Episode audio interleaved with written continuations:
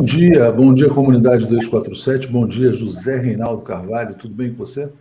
Bom dia, Léo, bom dia, comunidade, feliz sexta-feira a todos, apesar da guerra. Apesar da guerra. Começando com esse comentário do Cadu Lacerda, que eu acho muito apropriado, ele fala assim, Zé, temos que evitar o crescimento da boiada que vota no Bozo. Estamos envolvidos demais na Ucrânia e até rachando. Lula ainda não venceu. De fato, né, a guerra ah, ela consome todas as energias, toda a atenção, mas vai havendo uma certa acomodação. E há uma guerra aqui pela frente no Brasil, que é a batalha eleitoral para derrubar o bolsonarismo. Então, acho que é um comentário bem apropriado nessa sexta-feira, né, Zé? Sim, com certeza. É, acho que pouco a pouco o noticiário vai.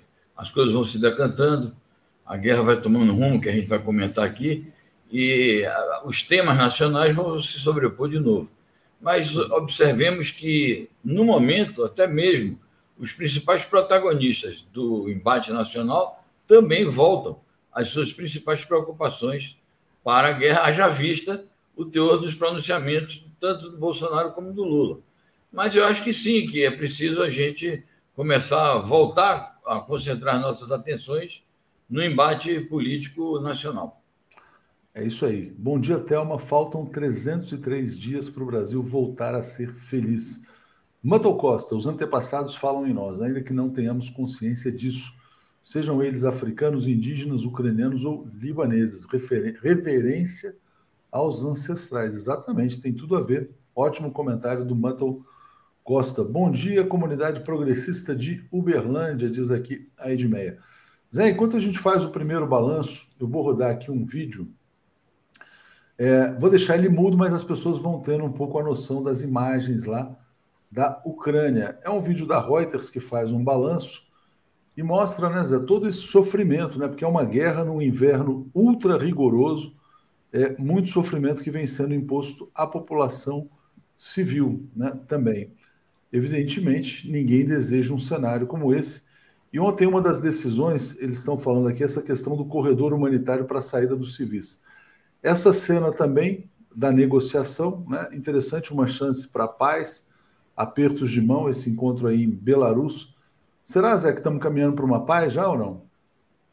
Bom, vamos acompanhar o desenrolar dos acontecimentos. É, a imprensa ontem ressaltou muito essa, essa cena do, dos apertos de mão, né? Eu confesso que não observei o da primeira, mas parece que o da primeira não houve, né? Então, é, ressaltou-se essa imagem. Eu acho assim que as negociações estão indo, embora lenta, se marcou uma outra para não se sabe que dia, porque em, em, princípio se falou que seria na próxima quinta, e muita gente disse, ah, mas está longe. Mas mesmo a quinta-feira não está assegurada. Então pode se antecipar, pode ser na quinta, pode ser um pouco depois. Eu acho que eles estão tentando ver se, para além das conversações abertas, devem estar havendo aí outras conversas de bastidor é, para ver como conduz o desfecho. Porque, obviamente, é, o desfecho está desenhado. Né? Quando eu digo assim, vejamos se será a paz, porque até chegar à paz pode ser que a gente se depare com confrontações ainda duras, porque se trata de ocupação de cidades, esse é, Zelensky está dizendo que vai resistir, está mobilizando os chamados. Ele, ele, ele, deu uma coletiva ontem, Zé, até queria te perguntar sobre isso. Ele faz um pedido aí nessa entrevista por uma zona de exclusão aérea. Né? E ele pergunta quantos mortos serão necessários para que a OTAN estabeleça uma zona de exclusão aérea. Ele está concedendo. Essa entrevista coletiva foi em Kiev ontem, então ele não está em Lviv. E aí eu te pergunto é, o que, por que, que ele quer a zona de exclusão aérea e por que, que isso é tão importante para ele e tão perigoso para o mundo? Bom, é importante para ele porque ele quer excluir a possibilidade de que haja bombardeios por parte da aviação russa. É, ao mesmo tempo, então, criar a zona de exclusão aérea seria a única forma de fazer isso, criar um impedimento a que os aviões russos sobrevoem as cidades ucranianas.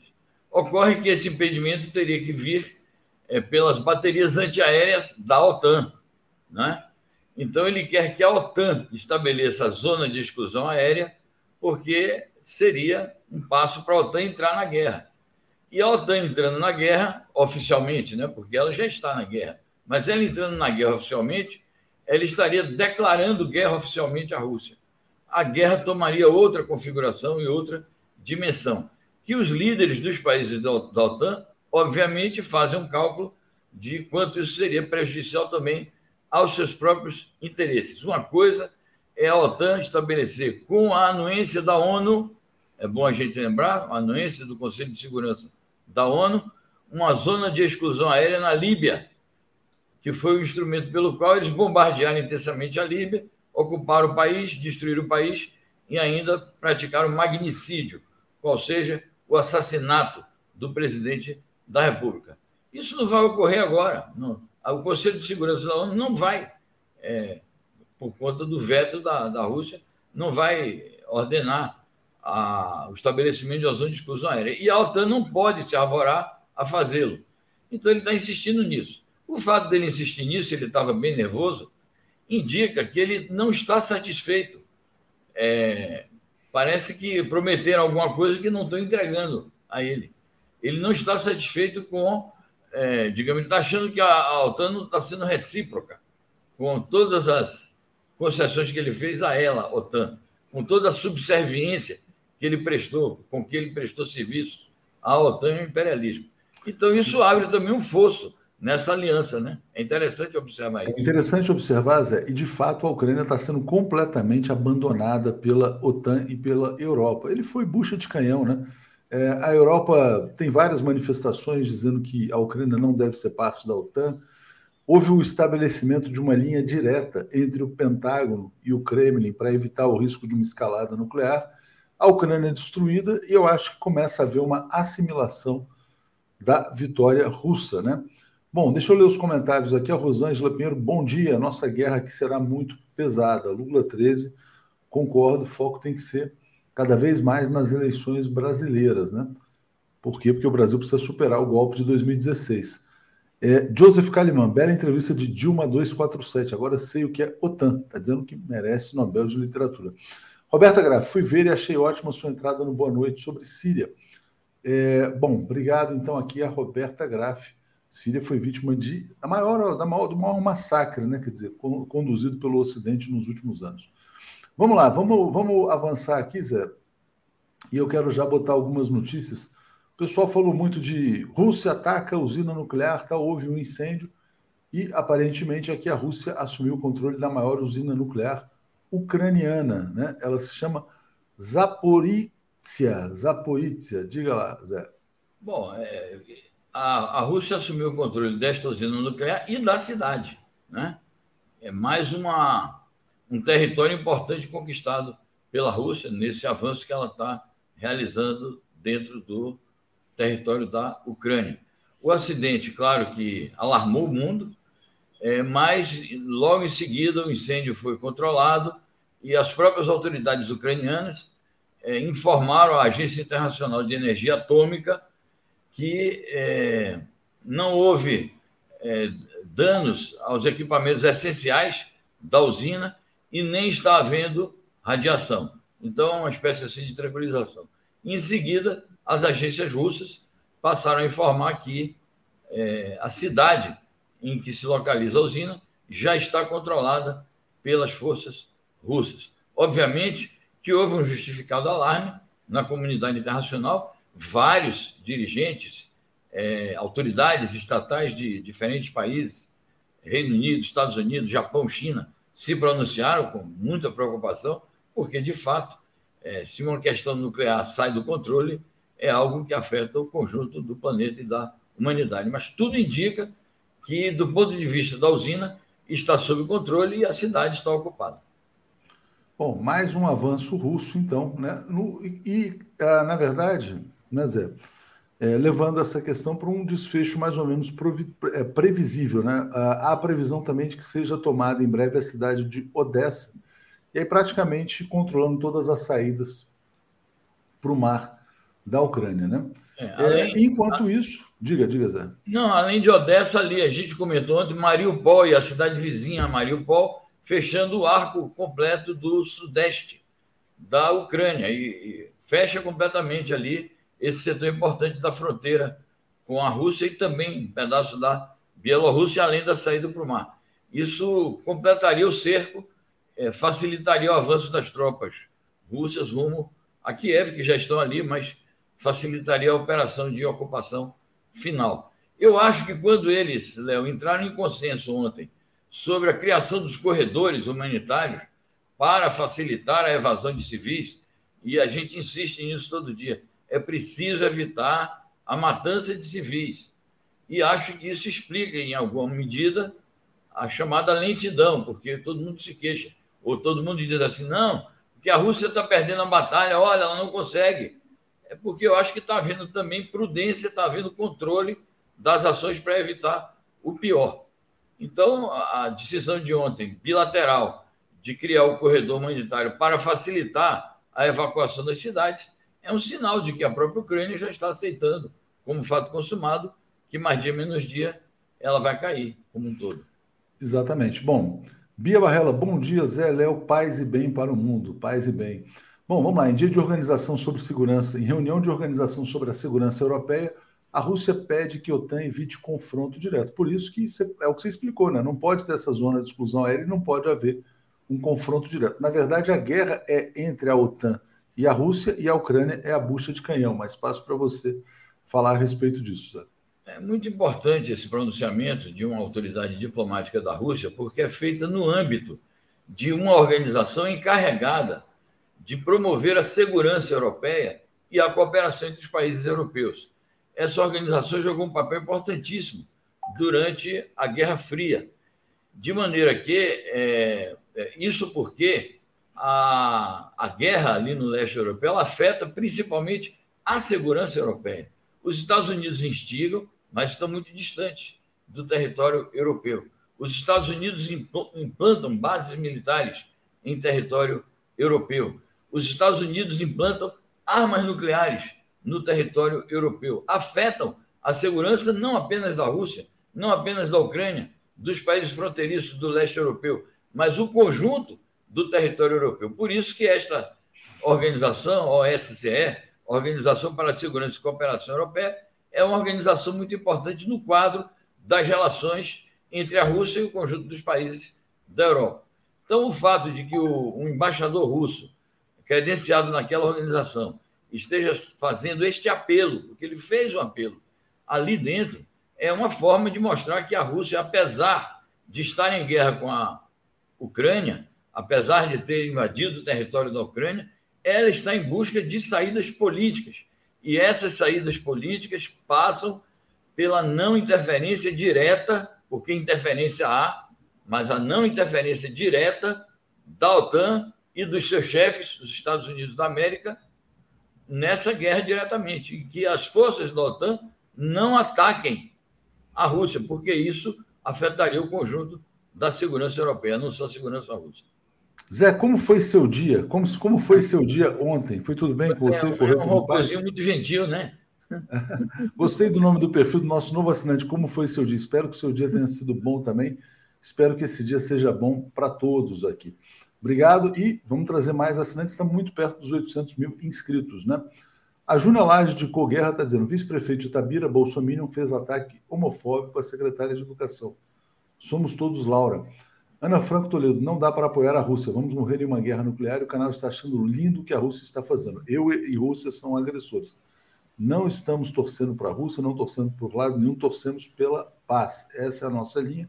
Inclusive, publicamos um editorial neste sentido. Né? O que a gente coloca é que esse conflito tem razões profundas. A OTAN e os Estados Unidos provocaram este conflito usando a Ucrânia como bucha de canhão. Isso não significa torcer para lado algum. É, Roberta Graff, mais uma vez, usinas nucleares devem deixar de existir. Por vários motivos, nuclear não, nuclear nunca. Sobre as usinas nucleares, aliás, tem duas coisas. A Daphne mandou uma correção aqui, Zé, e ela tem razão. Na verdade, não foi um ataque russo. Foram provo... A Rússia ocupou a usina e houve provocações ucranianas do lado de fora, por isso as imagens de fogo. Né? E oficiais ucranianos disseram: níveis de radiação muito altos, é preciso fechar os céus para salvar o mundo inteiro. Não há evidências de nenhum vazamento radioativo, então, isso aqui é um site militar, só para trazer essa informação importante também, né? Bom, vamos continuar com as notícias aqui. E importante para a Ucrânia perceber, para o povo ucraniano se dar conta de como eles estão sendo abandonados pelos seus supostos aliados. Né? Olaf Scholz, decisão da OTAN de não aceitar a Ucrânia foi correta. A Ucrânia vai ficar fora da OTAN, não tem a menor condição de aderir à OTAN. Diga, Zé. É, isso aí é uma declaração, eu acho que tardia do Olaf Scholz, porque todo, todo o contencioso da Rússia com a OTAN e os Estados Unidos foi por conta disto. É, a declaração do Olaf Scholz sobre esse aspecto é um pouco confusa, porque ele diz isso, que a Ucrânia, a, a OTAN acertou ao negar, a, a, ao não aceitar que a Ucrânia se tornasse membro da OTAN. Mas isso nunca foi, digamos assim, provado por documentos naquela famosa reunião de meados do ano passado. É, e ele diz, ao mesmo tempo, que este assunto não está em pauta mas o assunto esteve em pauta. Então, pode ser que agora ele esteja retirado da pauta. Vamos ver a futura cúpula da OTAN, que será em meados deste ano na Espanha. E vamos ver também a atitude do governo espanhol, que é um, um governo de centro-esquerda, com o apoio da esquerda. Depois eu quero comentar sobre o, governo espanhol. De qualquer maneira, pode ser que essa afirmação assim tão enfática do Olaf Scholz sobre isto já seja uma, ele tentando retirar lições dos episódios que estão em curso. Ou seja, eles viram que não dá para colocar a Ucrânia e a Geórgia na OTAN, porque isto realmente se comprovou como um ato, seria né, um ato de provocação aberta contra a Rússia e foi o que provocou a guerra. Esse parêntese que eu queria abrir sobre o, o governo espanhol é que estão havendo sérias divergências no governo espanhol, que é comandado pelo Partido Socialista, PSOE, Partido Socialista Obreiro Espanhol, mas que tem o apoio do Podemos e do Partido Comunista, que eleitoralmente se apresenta como esquerda unida.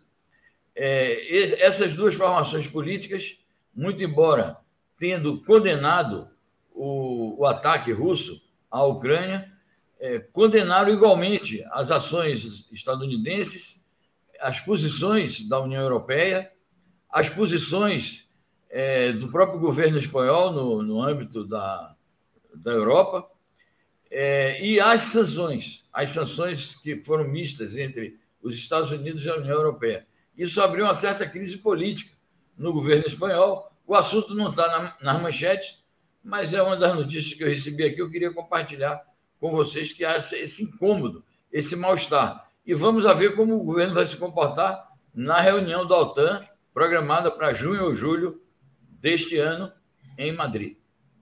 É isso aí. Deixa eu agradecer aqui ao Vlado Herzog, aqui, nosso assinante, está aqui. Eu vou trazer mais notícias aqui, Zé. Vou atualizar os comentários e a gente vai seguindo aqui na cobertura da guerra na Ucrânia, né? Vamos lá. Uh, Roberta Graff, incrível que ninguém mais usa máscara por lá, até na reunião de Belarus. Por quê? Já decretaram o fim da Covid. Aliás, ontem o governador do Rio de Janeiro disse que máscara no Rio de Janeiro agora, cada prefeito decide o que, o que deve fazer. Rita de Cássia, ontem um deputado alemão criticou a postura da Europa com relação à Rússia. Eu vi, muito importante esse pronunciamento, ele falou, a Europa é culpada pela guerra. Jairo Costa, faltam mil e pouquinho para 800 mil, 800 mil inscritos, likes, vamos lá. Ione Bagatini, é, sou Le Mais AI. Uh, somos a comunidade 247 rumo a um milhão de inscritos. Obrigado, então vamos em frente, né? Vamos lá. Uh, Zé, deixa eu só botar uma cena né, para as pessoas se darem conta da irresponsabilidade britânica e ucraniana também, né? Isso aqui é um jornalista da BBC, Jeremy Bowen, e ele está saudando os jovens ucranianos de 18 anos que estão indo como voluntários para essa guerra. Vê se pode, né, cara? Assim, qual é a condição né, de garotos de 18 anos resistirem a uma situação dessas como voluntários? Né? Parem essa guerra urgentemente. E é muito fácil né, você estimular e aplaudir jovens de outros países, né, Zé? É, e ontem o exército russo, o governo russo, deram avisos é, muito claros sobre os perigos que essas pessoas correm, porque não estarão protegidas é, por normas internacionais que regulam as relações entre países e, e organizações sobre em, em, situações de guerra, esses meninos, por exemplo, se eles caírem, eles não serão tratados como prisioneiros de guerra e, portanto, não estarão protegidos por uma legislação internacional sobre este assunto, porque serão considerados mercenários. O prisioneiro de guerra é aquele que é uniformizado, que é membro de um exército regular. Há toda uma regulamentação sobre isso. E, é, colateralmente, eu quero dizer que, em, ao tempo em que mídias é, divulgam essas coisas, é, incitando, portanto, a guerra, de alguma maneira, não, não deixa de ser isto, é, autoridades russas ligadas a, a, ao ofício da informação oficial, é o caso desse Dmitry Peskov, que ele, o, o, o mistério dele é fazer informações oficiais. Ele é porta-voz do governo, porta-voz do Kremlin, do presidente da República. Ele ontem foi sancionado pelo governo estadunidense sob o pretexto de que é um difusor de fake news. Então, os governos não podem ter mais porta-vozes. Isso para além do fato de que eles já caçaram a, a Sputnik e a RT em vários, vários territórios, vários países. É... Então, para além disso, eles estão, eles estão querendo caçar a palavra dos porta-vozes oficiais. Realmente, nós estamos num mundo. É a liberdade de expressão, né, Zé? Vamos, vamos trazer Isso. notícias de, dos Estados Unidos. Então, tá aqui, ó. Estados Unidos esperam que conversas entre Moscou e Kiev levem ao término da guerra, né? Será que os Estados Unidos começam a assimilar a derrota, né? Essa é uma questão importante, porque aparentemente ele só tem as sanções econômicas. E eu quero botar no ar uma notícia muito grave de um foi falado por um ex-primeiro-ministro ucraniano, o nome dele é Nikolai Azarov, ele falou que a Rússia decidiu restaurar a ordem para evitar uma terceira guerra mundial. Por quê? Porque a OTAN estaria planejando uma guerra mundial contra a Rússia com o uso de armas nucleares a partir da Ucrânia. Então, uh, são duas notícias. Essa do Biden que a gente mostrou, né? e mais uh, agora essa notícia também, a denúncia feita pelo ex-primeiro-ministro da Ucrânia, Zé. Esse ex-primeiro-ministro, ele foi primeiro-ministro durante três ocasiões, duas delas muito curtas, ali por volta de 2004, 2005, e uma delas num período mais longo, que culminou depois, o período dele de primeiro-ministro, foi até perto do golpe da Euro, chamada Euromaidan. Então, ele tem muitas informações, ele era ligado ao governo que foi derrocado pelos golpistas. Essa notícia, de alguma maneira, contradita a, as informações dadas pelos shows, pelo menos no que se refere ao, período mais anterior. Ou seja, ele dá a versão dele aqui de que, de fato, os países da OTAN estavam planejando uma guerra contra a Rússia, recorrendo a armas nucleares e planejavam usar a Ucrânia como instrumento dessa guerra, e esse uso implicaria também a, a inclusão da Ucrânia como membro oficial, que acabou não acontecendo pelas razões que nós já conhecemos. Então é gravíssima a denúncia que esse político ucraniano faz, ele acaba, de alguma maneira, justificando a ação russa contra seu país. Sobre as expectativas dos Estados Unidos em relação a, a que se acabe com a guerra, é, felizmente, né, porque eles, eles boicotaram essas conversações. É bom a gente. Nós comentamos isso ainda ontem aqui. Vamos ver se realmente os Estados Unidos estimulam a realização dessas conversações, é, respaldam o que for decidido ali pelas duas partes, não interfiram, nem previamente nem depois, e se preparem para uma nova realidade, porque a nova realidade vai ser, de fato, o triunfo das forças russas sobre as ucranianas. O que será da Ucrânia posteriormente a isso, eu não sei. Que é que o, qual é a estratégia do Putin? Vai pôr um governo de ocupação? Vai pôr um governo títere? É, vai reconfigurar o mapa da Ucrânia? Isso nós não sabemos. É, temos que aguardar. De qualquer maneira, os Estados Unidos e os países ocidentais vão precisar é, se aclimatar, se acostumar é, e atuar, levando em conta a nova realidade que será criada dentro de breves dias ou breves semanas. Vamos lá, já já a gente lê os comentários aqui, Zé. Vou botar só mais algumas notícias, o Paulo já está aqui na sala de espera também.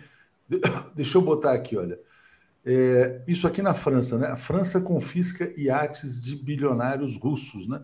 Então também tem havido essa ação que, enfim, é tomar patrimônio alheio com a mão grande, de certa maneira. Né? As pessoas, os indivíduos, talvez não tenham absolutamente nada a ver com isso. E vou botar aqui também mais uma notícia que a gente fala muito pouco, né, do, sobre o Donetsk.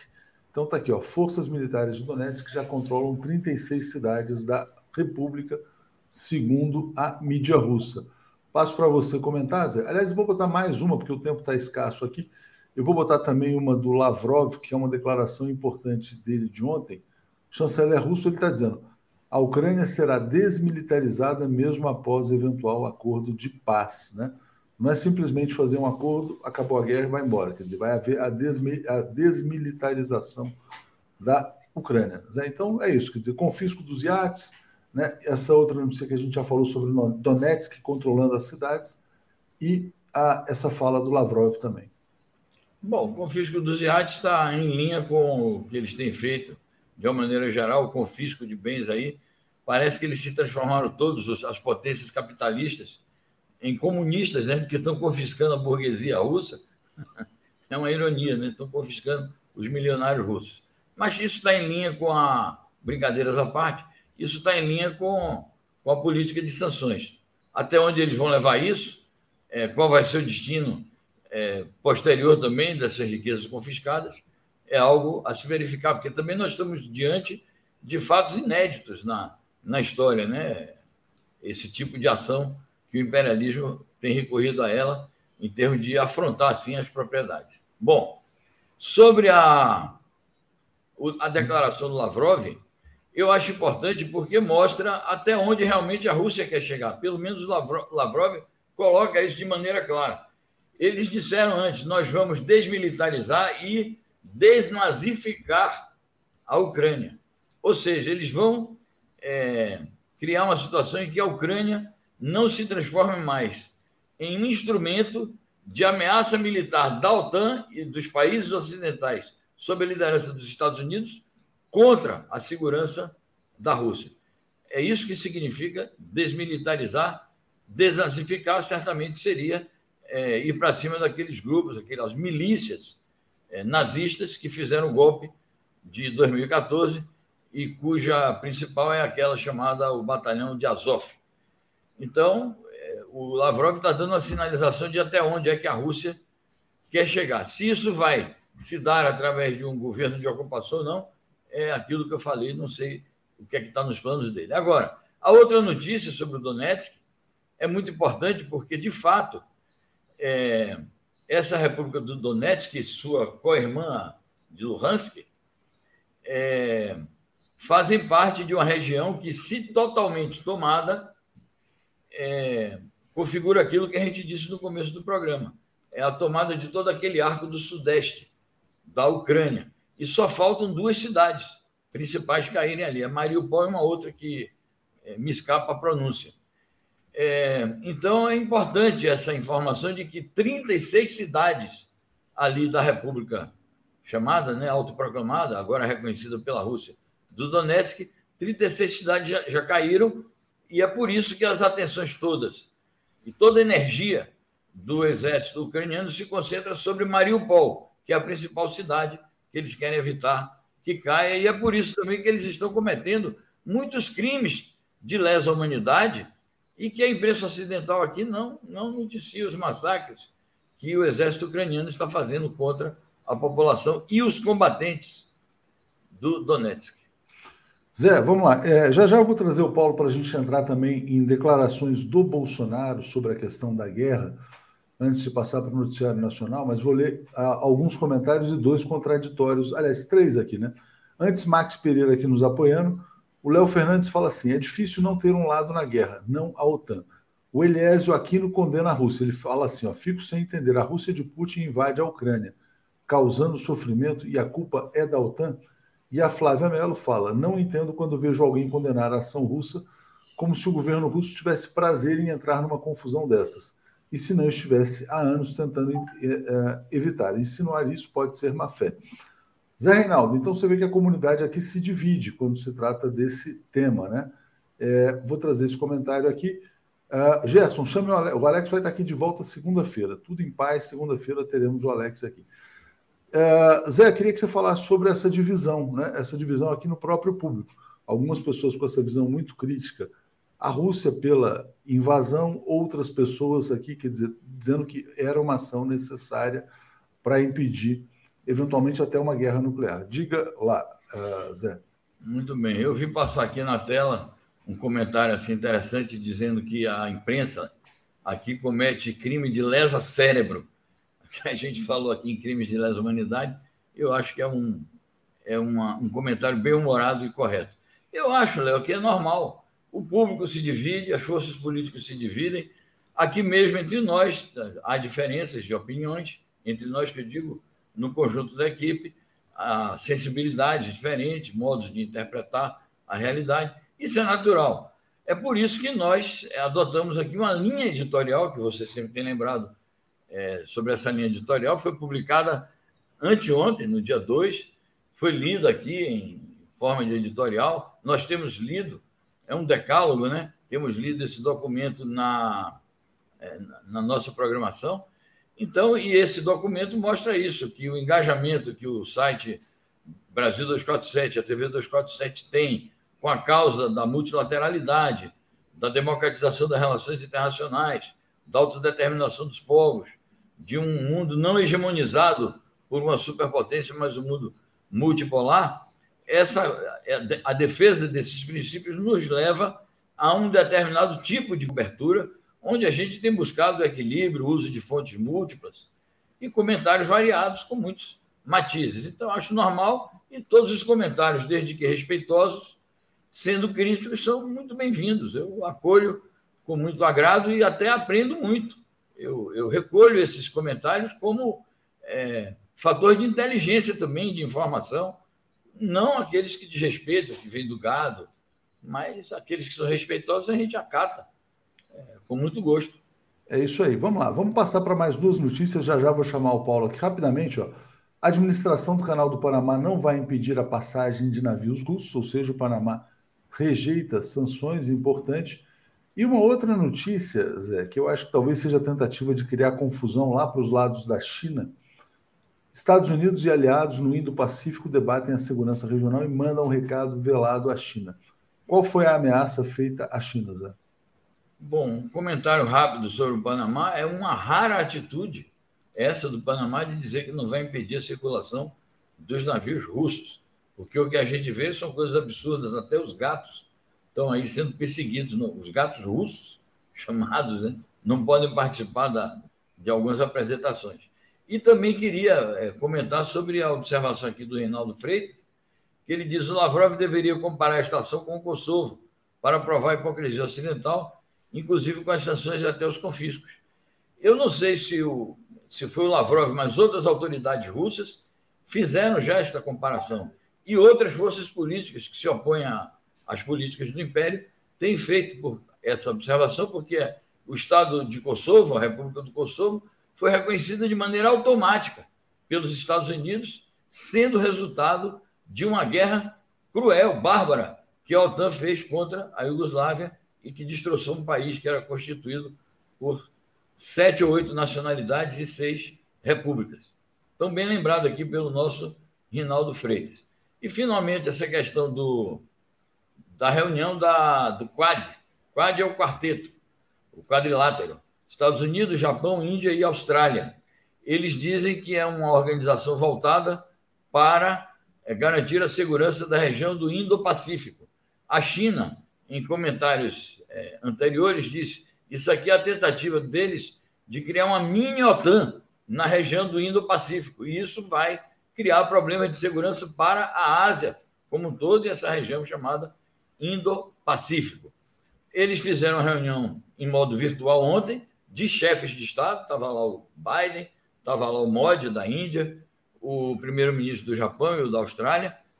E, claro, eles não se referiram diretamente à China, mas fizeram alusões enfáticas sobre esse problema da, da segurança no Indo-Pacífico e manifestaram preocupações em relação à segurança de Taiwan, como se a China fosse atacar Taiwan tal e qual a Rússia atacou a Ucrânia. Sendo que nisso aí há uma desinformação, é um raciocínio desinformado. Por quê? Porque a China, é, no caso, Taiwan pertence à China. Não é como a Ucrânia, que era um Estado nacional soberano. Taiwan não é um Estado nacional soberano. E, mais, os Estados Unidos e toda a comunidade internacional reconhecem esse status de Taiwan. Então, se a China eventualmente realizasse uma ação militar em Taiwan, não seria uma agressão nacional, nem muito menos um ato de ocupação ilegítima, e sim um ato dentro daquilo que a China considera o seu próprio território. Zé, vou trazer o Paulo Moreira Leite aqui. Fica aqui um pouquinho, porque a gente ainda vai falar de outras notícias da guerra. Bom dia, Paulo, tudo bem? Bom dia, Tuxi. Bom dia, Zé Reinaldo. Bom dia a todos e todas. Bom, bom dia. Deixa eu trazer, olha, realmente o mundo está vivendo um momento terrível, né? Tem uma nova notícia trágica, Zé Reinaldo nem está sabendo ainda. Acabou de acontecer, eu vou só botar rapidamente aqui. Explosão de uma mesquita no Paquistão provoca ao menos 30 mortos, mais de 50 feridos em estado grave, né? Então, tudo indica ali, quer dizer, atentado terrorista dentro do Paquistão, né? Olha só, Zé, eu vou, Zé e Paulo, eu vou atualizar os comentários e vou botar aqui as notícias sobre Bolsonaro falando sobre Rússia e sobre gasolina, petróleo também. Jairo Costa está dizendo: os ratos no Império perseguem os gatos russos. Rosângela Pinheiro, Começar o dia com vocês é muito bom. Bom dia. Eliésio, imagina se Putin tivesse o orçamento dos Estados Unidos, como seria o mundo sob a, batina, a batuta de Putin? Ronald, Ronald, Rinaldo Freitas, Zé, Putin deveria desmoralizar todos os hipócritas ocidentais, afirmando que se entregaria ao Tribunal Penal Internacional se Bush, Clinton e Obama fossem julgados e condenados. Thaís Neves, aqui falam como se houvesse liberdade de imprensa. Não há. O Rinaldo também fala, Lavrov deveria comparar essa ação com Kosovo, para provar a hipocrisia ocidental, inclusive com sanções e até confiscos. Regina, para Tolstói, autor de Guerra e Paz, uma vontade superior à vontade dos homens, vontade que ele coloca no absoluto, move o mundo e determina as ações dos povos. Portanto, fogem ao livre-arbítrio da própria história. Glaucia, bom dia, Léo Zé, comunidade. Ah, eu já já vou falar sobre o curso da desinformação, inclusive tem um link aqui na descrição desse vídeo. É, Vicente Moreira, Estados Unidos viraram um colo em escala global, estão confiscando tudo e o direito à propriedade. Capitalismo sem direito de propriedade garantido é viável? Pois é, é a ironia que o Zé fez. Paulo, olha só, vamos botar na tela aqui uh, ações e falas do Bolsonaro. Bolsonaro diz que Vladimir Putin é um parceiro do Brasil na defesa da Amazônia. Falou isso ontem na sua live, né? Então, o Bolsonaro está tentando justificar por que está adotando uma posição pró-Putin. Depois ele falou que a posição do Brasil é, é uma posição de equilíbrio. A frase dele: a guerra não vai produzir efeitos benéficos para nenhum dos dois países, muito menos para o resto do mundo. Né? E aqui agora também uma outra notícia, ele se apropriando de uma bandeira do ex-presidente Lula, é, dizendo o seguinte: Petrobras deve reduzir o seu lucro para evitar alta nos combustíveis. Se a gente for considerar o preço do barril do petróleo que disparou e a fórmula que a Petrobras aplica, a gasolina já tinha que estar custando mais de R$ reais. É evidente que não tem, é, uma, é um abuso da Petrobras, mas o, o, Bolsonaro fala agora em intervir nos preços. Né? E a Folha está dizendo que não pode, não pode mexer na Petrobras. Paulo, passo para você falar sobre essas posições aí do Bolsonaro, sobre petróleo e Amazônia também. Olha, bem, eh, a gente vê evidentemente que não tem sentido algum. Eh, o único sentido é o Bolsonaro tentar confundir a população, tentar passar uma ideia de que ele está preocupado, no caso da Petrobras, com o preço da gasolina, quando é evidente que é, o preço da, gasolina no Brasil ele começou a subir e ele tem uma alta regulada pelo preço do mercado internacional. Isso é função direta da da política de privatização da Petrobras, do domínio uh, uh, do controle do mercado, externo, do, do mercado externo sobre os preços da Petrobras. Hoje, nossos preços são regulados pelo mercado externo, quando antes não eram. Antes era a própria Petrobras que tinha autonomia para definir o preço uh, da gasolina, no, dos derivados de petróleo no mercado, no mercado interno. Hoje não, ele é, o reajuste é automático. Isso é ótimo para os acionistas que ganham, que, que jamais deixaram de ganhar, ótimo para os executivos que têm bônus maravilhosos e péssimo para o povo. Isso é assim desde o início do governo Bolsonaro. Ele agora está fazendo porque, gente, nós estamos num ano eleitoral e a vida de quem quer, quer, quer, quer disputar a eleição por esse governo está cada vez mais difícil. Então, Bolsonaro agora vai dizer que ele era contra, ele era contra isso.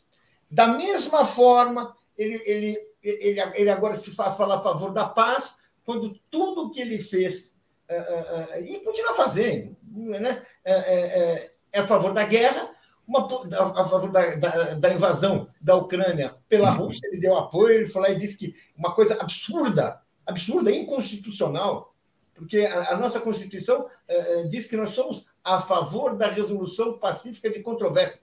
Portanto, um, um chefe de Estado brasileiro tem obrigação de procurar, buscar resolução pacífica de controvérsias internacionais. Ele foi lá dar apoio ao Putin, falou que reconhecia os direitos da Rússia, ou seja, uma, uma, uma coisa absurda, né? Absurda, inconstitucional, criminosa, né? evidentemente deu aquele afago que naquele momento era importante para o Putin. Hoje o que ele falar já não tem importância nenhuma, não tem sequência nenhuma, porque o peso militar do Brasil né, é, é pequeno, mas o peso geopolítico continua grande e ele continua prestando esse apoio. Então, então não, eu não vejo assim. É, é, é o Bolsonaro tentando assim recuperar algum lugar, né? recuperar alguma audiência junto à população brasileira que presta atenção a ele, presta cada vez menos, mas presta, afinal ele é o presidente do Brasil. E, tá, e, e, e vamos dizer assim, é, é, é já, já perdeu qualquer coerência, qualquer sentido, as palavras perderam qualquer sentido, e ele vai para confundir, ele não está aqui para esclarecer, não está aqui para é, confundir, porque o que ele tinha para mostrar ele já mostrou. É, ele vai usar, Paulo, como sua bandeira de campanha a defesa da Amazônia. Né? Ah, não, eu quero garantir a Amazônia brasileira, vai ser o seu discurso agora. O Alex volta segunda-feira, o Daniel está perguntando aqui, segunda-feira teremos aqui o Alex Francilene. Parabéns a Reinaldo Léo pela humildade, vivo conhecimento, as ciências sociais, estou sempre desse lado, bom dia a todos. Alfredo, os Estados Unidos instigando a Ucrânia a se armar para prejudicar a Rússia. Ninguém quer viver com uma arma apontada para a cabeça, que a Rússia vença, está dizendo. Marcengos, acho que a questão é que o Ocidente vai reconhecer Taiwan como independente, mesmo tendo dito que não fariam, só para provocar. Gnomide, uma gota transborda o copo. 247 é progressista de esquerda. É, se quisesse ouvir Tucano, ligaria na Globo, está dizendo aqui. É, Zé, te passo para fazer uma palavra final sobre essa questão, essas falas do Bolsonaro, e vou seguir aqui com o Paulo. Diga lá, Zé. Muito bem, bom dia, Paulo. Obrigado aí pelo compartilhamento. É, eu acho isso. O Bolsonaro está em busca de um perfil é, que o caracterize melhor junto ao eleitorado nesse período em que a batalha principal vai ser eleitoral. Então, ele está aproveitando de maneira oportunista esses acontecimentos internacionais. Na minha opinião, essas falas dele mostram é, três coisas. Primeiro, ele quer é, se apresentar como um líder equilibrado. Ele que é caracterizado como um cara extremado, destemperado, é, sem capacidade, sem serenidade para tomar decisões é, corretas, então ele quer aparecer como um cara equilibrado. Então, não, eu estou defendendo que os dois lados, isso e aquilo. É falso, e naturalmente que na primeira curva ele vai escorregar e, e vai revelar o seu caráter de sempre. Quer também, você acentuou, Léo, é, se apresentar como nacionalista.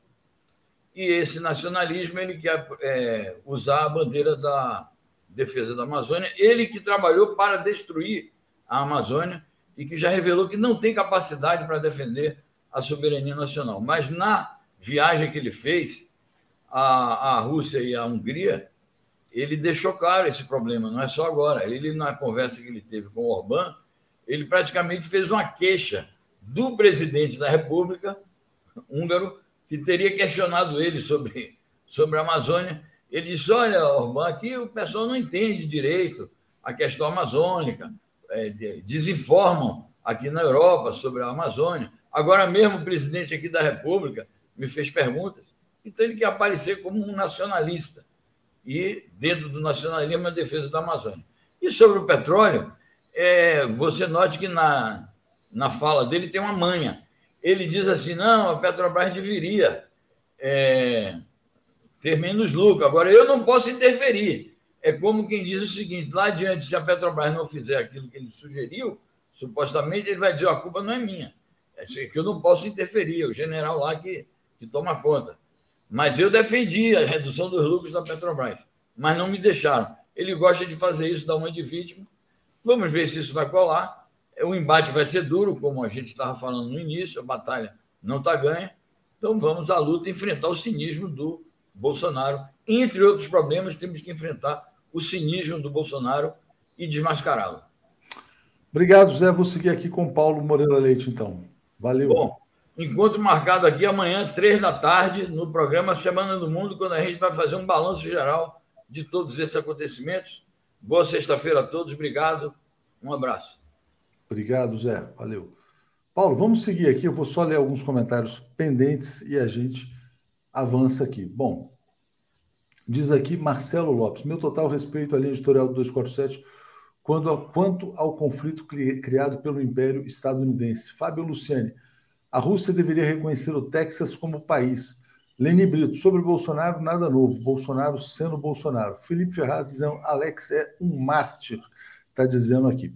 Paulo, olha só, vou botar na tela aqui, tem uma batalha em curso aqui no Brasil. Aliás, antes eu quero falar sobre. Precisamos homenagear um grande brasileiro que partiu ontem, Luiz Pinguelli Rosa, ex-presidente da Eletrobras. E aqui tem uma fala recente dele Está dizendo, a única lógica da privatização é transferir lucro do Brasil para o setor privado e estrangeiros.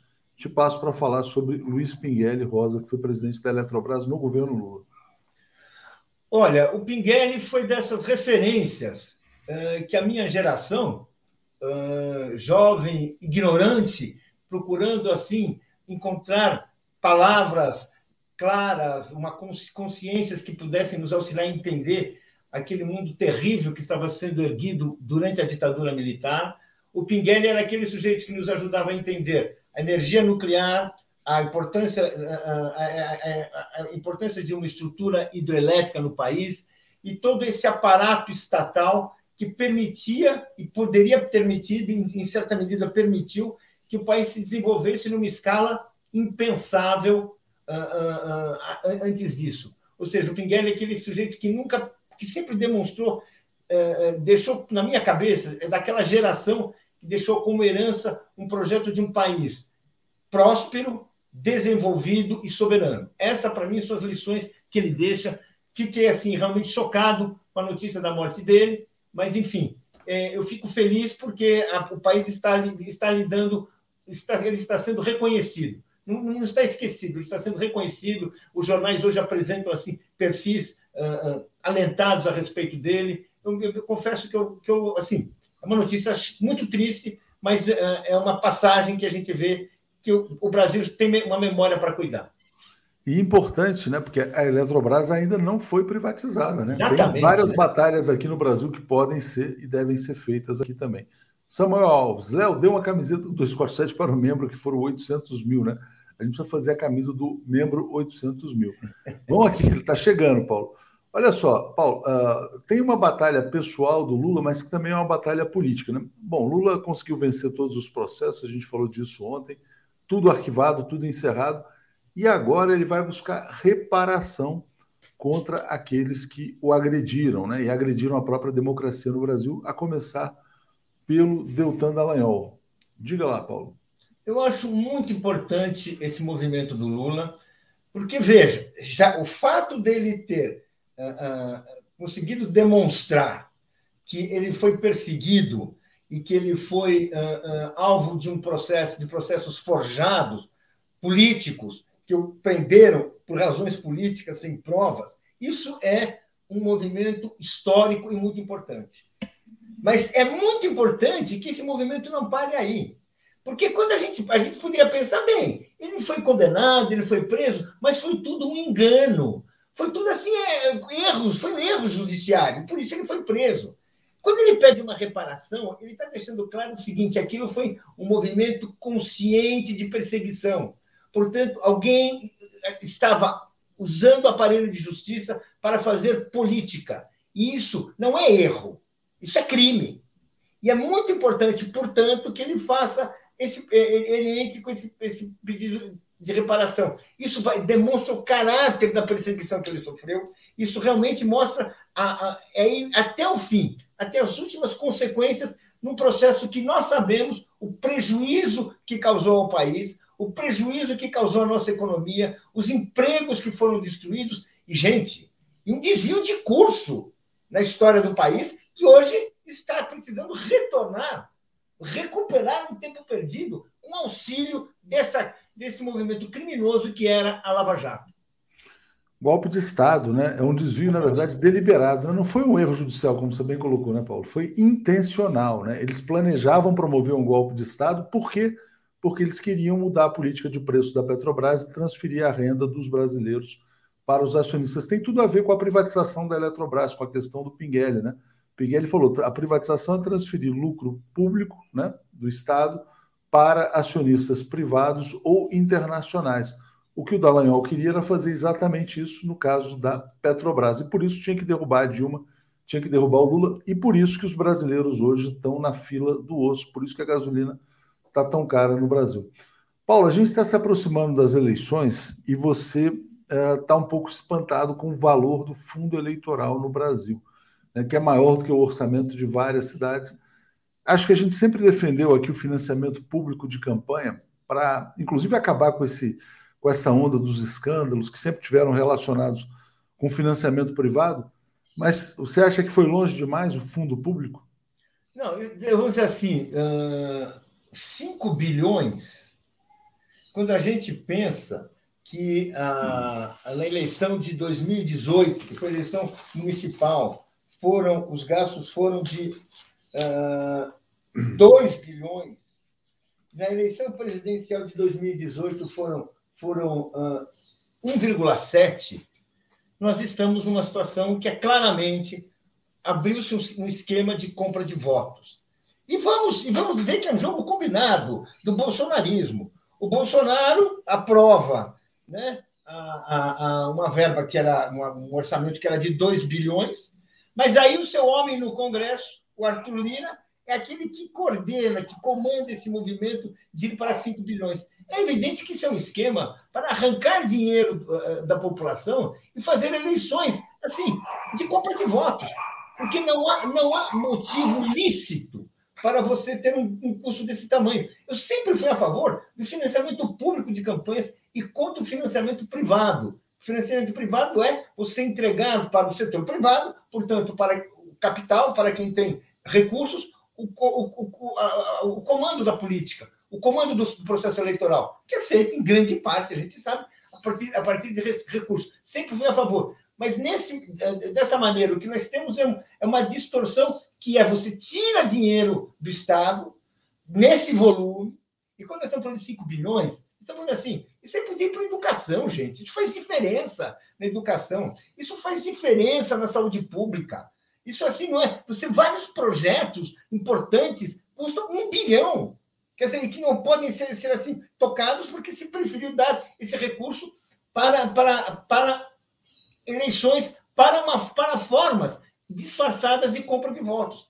Isso, isso é, é escandaloso, ainda mais lembrando agora, é escandaloso em qualquer circunstância, que nós estamos num país em que a fome está virando uma realidade assim cotidiana, que assim, uma realidade que bate à nossa porta, bate no vidro do nosso carro, bate no farol, bate na rua, ou seja, ou seja, nossas cidades estão sendo estão sendo uh, abrigando um número cada vez maior de pessoas que não têm moradia e que moram nas calçadas, não têm comida, estão nas calçadas pedindo. Bem, com tudo isso, fazer uma campanha cara como essa, um valor uh, uh, mais que o dobro da última eleição presidencial, o que, que, é isso? É, Paulo, você já respondeu a pergunta aqui da Thaís, né? O que vocês acharam do STF ter formado maioria para aprovar a verba eleitoral de 4,9 bilhões, né? Na verdade, o certo seria baratear todas essas campanhas, acabar com esse show dos marqueteiros, fazer uma comunicação mais direta dos candidatos com o público, né? E não é só na, no fundo eleitoral, não, Paulo. Tem notícias aqui, ó. Isso aqui deputada que destinou emenda a advogado. Continuaremos a fazê-lo. Eu vou mostrar quem é essa deputada aqui. O nome dela é Ana Campanholo, né? Bolsonarista radical que fazia o discurso contra a corrupção. A camisa que ela usava aqui, ó. Usava essa camisa Bolsonaro. Acabou a palhaçada. Bolsonaro presidente. Ana Campanholo de Santa Catarina. Ela pega as emendas dela para pagar o advogado, para pagar gastos privados dela. É uma situação muito complicada, né? Quer dizer, o assalto ao orçamento público. Uh, e eu acho que O golpe de Estado essencialmente foi isso, né? É, o assalto à Petrobras, o assalto aos brasileiros, o aumento da gasolina, os deputados lá da turma do Eduardo Cunha assaltando o orçamento e o Eduardo Cunha comprando todos os parlamentares. Diga lá, Paulo. Não, olha, exatamente. Quer dizer, é a, a opção, a, a opção real é a destruição da democracia é você não fazer o, debate político, você não fazer, você não permitir que as ideias elas possam ser confrontadas, que a, população possa usar a democracia para uh, uh, valer seus direitos. Não, você faz, você, você, você faz um esquema de compra de voto, em que você você vai lá e oferece presentes, você vai lá e oferece... É para isso que a campanha precisa ser cara. Você contrata pessoas para trabalhar para você e ao trabalhar para você, elas vão tirando voto e elas vão, vão ali eh, trocando favores com o seu eleitor. É o rebaixamento. Isso é o sentido do golpe, que não é um golpe para educar as pessoas, não é um golpe para, para politizar a sociedade, mas é um golpe para derrubar a sociedade, é um golpe para derrubar a democracia e transformar tudo numa troca de interesses, claro, e quem sai ganhando nisso sempre são os mais poderosos, os mais endinheirados, os, aqueles que estão por cima, né? E que vão continuar como nesse governo é o grande recado que nós estamos vendo aí, né? Sobre a deputada, eu acabo de receber uma mensagem aqui, Paulo, pelo WhatsApp de um telespectador de Santa Catarina, que fala assim: essa idiota ganhou notoriedade alegando perseguição de uma companheira do PT, professora de História, Marlene De Favre. A então mestranda, salvo engano, queria ficar fazendo um pretenso e imbecil revisionismo histórico, bem na esteira do bolsonarismo. A professora Marlene, que além de professora é militante, devia dar no meio da deputada nas aulas. Ela então esperneou, falando em doutrinação ideológica, blá blá blá. Resultado foi eleita deputada, salário de 30 mil, uma inútil rastejante que tem tudo para ser reeleita. Então, atenção aí aos catarinenses, né? Situação muito complicada. Paulo, hoje tem uma matéria no estado de São Paulo que faz um certo terrorismo, né? Mas tudo bem, é bom ter um alerta. A matéria do estado de São Paulo está dizendo. É, é, como se falasse assim: quer dizer, Bolsonaro se aproxima rapidamente do ex-presidente Lula e acaba com o salto alto do Partido dos Trabalhadores tal. Bolsonaro teve um pequeno crescimento, mas foi na margem, né? Acho que é importante deixar isso claro. De todo modo, obviamente, o ex-presidente Lula não deve ter salto alto. Está fazendo, está viajando, está agindo como estadista, foi para o México, teve lá com o Lopes Obrador. Então, peço para você falar sobre a campanha eleitoral e se há um risco para o ex-presidente Lula ou não. Olha, uh, tudo que o Bolsonaro quer é que apareça algum sinal nas pesquisas, que apareçam pesquisas que digam que ele está vivo, que ele está crescendo, que ele não morreu. Até agora isso não aconteceu. Até agora isso não aconteceu. Ele não está crescendo, ele não está fazendo um diferencial em relação ao caso que ele estava lá, a, a, posição que ele se encontrava nas últimas semanas. E quem disse não sou eu, mas é o, é o presidente no, no Brasil do Eurásia Group, que é uma, uma, é uma multinacional de análise política, que é alinhada com os grandes interesses do capital externo, aqueles interesses que, que sempre que, que foram muito bem tratados no governo Bolsonaro, mas que já deu um alerta. Não vamos acreditar nisso. Tem um vídeo aí, né? é só procurar, tem um vídeo circulando muito claro, muito ponderado, mostrando que essa, isso é uma lenda. É uma lenda. Agora, nós, nós que queremos a vitória do Lula, nós que sabemos a importância para o Brasil e para as futuras gerações de uma derrota do bolsonarismo, de uma derrota desse, desse de tudo que ele, da sua herança, nós temos que ficar alertas, porque não existe eleição que se ganha na véspera. É muito difícil. Só uma vez na história brasileira nós tivemos uma vitória no primeiro turno, foi uma circunstância muito, muito especial. No segundo mandato do Fernando Henrique, foi uma coisa assim, absolutamente particular. Só esta vez aconteceu isso. Então, e, e nós sabemos que, bem, da mesma forma que o Lula ele galvaniza grandes setores da população, a maioria dos os, os trabalhadores, os mais pobres, uma grande parcela da classe média, uma parcela esclarecida da elite, bem, ele, o seu projeto, um projeto de distribuição de renda, de defesa da soberania, tem e sempre terá adversários, e alguns serão até inimigos. Bem, e tudo farão para impedir a sua vitória. Então temos que estar muito claro Temos que ter certeza. O próprio Bolsonaro, ele, quando ele chama, anuncia que o seu vice é um general Braga Neto, que é um, um general de perfil muito diferente do Mourão, muito próximo, muito da cozinha do Bolsonaro. Foi aquele general que estava no Rio de Janeiro na campanha de, de, de 2018, quando foi a, naquele, naquela conjuntura em que foi morta a, a Marielle Franco.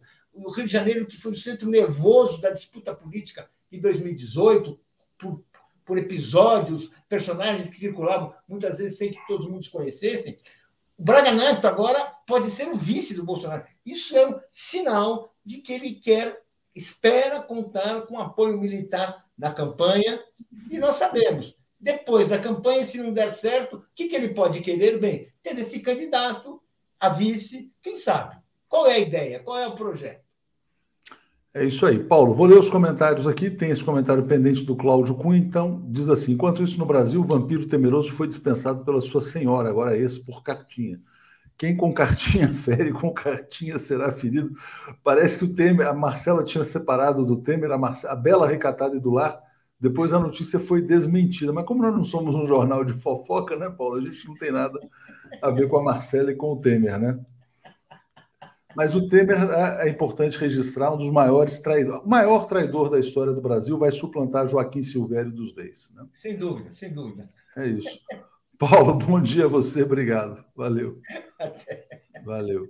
Deixa eu trazer só mais um comentário aqui antes de chamar Daphne, Brian e Natália. Vou botar aqui. Peraí, estava aqui, bom, não estou achando, mas ah, tá aqui, ó. O Armando Pierro está dizendo: ah, desculpe e o perdão são nobres, parabéns. O fato nunca se apaga. Censura ao vivo na TV 247, né? Ele botou 246. Não, queria dizer o seguinte: olha, não houve censura. O que houve foi uma intervenção, né? Houve uma fala, fala me incomodou, eu entrei, falei, a gente já falou demais sobre isso aqui. Erro na forma, evidentemente, mas, uh, enfim, não foi uma censura, tanto que o seu o comentário está lá, está no ar, ninguém apagou comentário algum, né? Mas o que a gente faz aqui é garantir uma ampla liberdade de expressão e, ao mesmo tempo, defender a nossa integridade editorial e a nossa política editorial. Bom dia, Daphne Ashton, tudo bem? Bom dia, Leonardo Atush, tudo bem? Bom dia, comunidade. Estava aqui rindo do comentário da Júnia Lage, que disse que a Marcela, bela e recatada do lar, cansou de dormir no sarcófago. cansou, cansou. Pois é, eu ia te perguntar exatamente nós temos alguma novidade aí nesse campo das fofocas. Nada, nada de novo. A, a, a Marcela Temer está no Tinder, não? Eu não sei. eu não estou, Léo, não me comprometo. Tá bom. Vamos trazer o Brian aqui. Bom dia, Brian. Bom dia, tudo bem? Bom dia do Recife. Ah, pois é, eu te onde você já está morando por aí? Não, só estou aqui procurando casa, realmente. Que legal, teremos um correspondente em Recife. Bom dia, Natália, tudo bem? Natália? Acho que não chegou o som lá para a Natália. É, tá bom dia, Léo. Bom dia, Daphne. Bom dia, Brian. Bom dia a todos. É, muita coisa hoje que eu vou falar aqui hoje. As pessoas vão entender por que, que não posso falar que está tudo bem.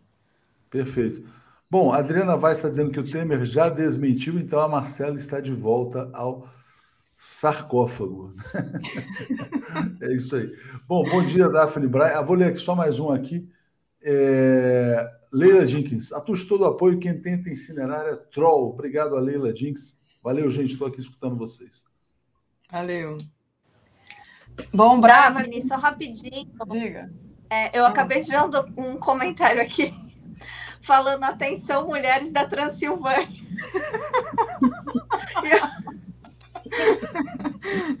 Oportunidade, né?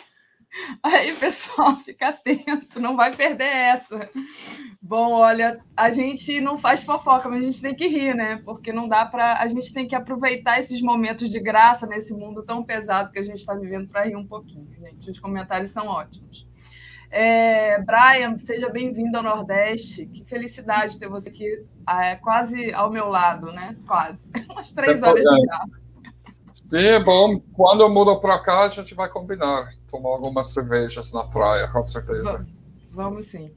Bom, deixa eu começar aqui com Natália, é, que quer falar justamente da censura da mídia, né? É, essa censura aos jornalistas que trabalham para, mídia, para as mídias de origem russa, é, existe uma guerra muito forte né, de narrativas. Eu sei que essa questão de narrativas, a direita meio que se apoderou. Toda vez que eu falo agora de narrativas, eu lembro lá daquele senador bolsonarista, mas é verdade, porque é, essa história da verdade e quem vai cavar a verdade é o jornalista é uma arma muito importante na guerra, né, Natália?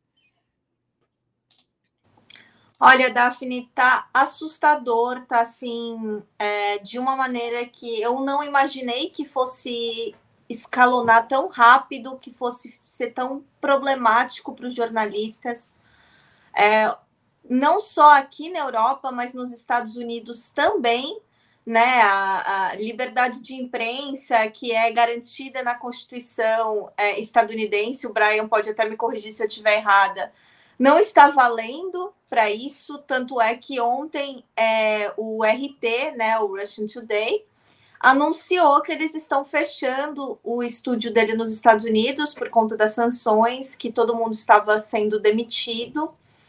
E aí você via a, a, a, o jornalista se lamentando com isso, e eu achei muito interessante porque eu vi uma foto de, da equipe de redação do RT e você via uma coisa que você não vê na mídia corporativa. Você via imigrantes, você via mulheres de cor, é, você via pessoas mais diversas o possível. Então, assim, coisa que é muito difícil você ver na mídia. E quando você vê na mídia corporativa tradicional, você vê isso de uma maneira é, é, é, diluída ou daquelas pessoas que vão falar sobre só o que a agenda dessa mídia quer.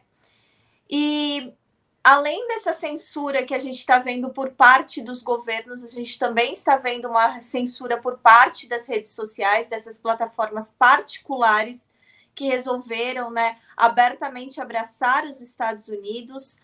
É, um dos meus programas favoritos é, de, de rádio, podcast, foi retirado do Spotify, foi retirado do speaker, foi retirado de outras plataformas, porque é uma rádio é, é, filiada a Sputnik, se, o programa se chama By Any Means Necessary, é apresentado por dois afro-americanos radicais da esquerda que sempre, sempre me deram espaço para falar sobre o Brasil, coisa que nenhum outro lugar da mídia corporativa me deu.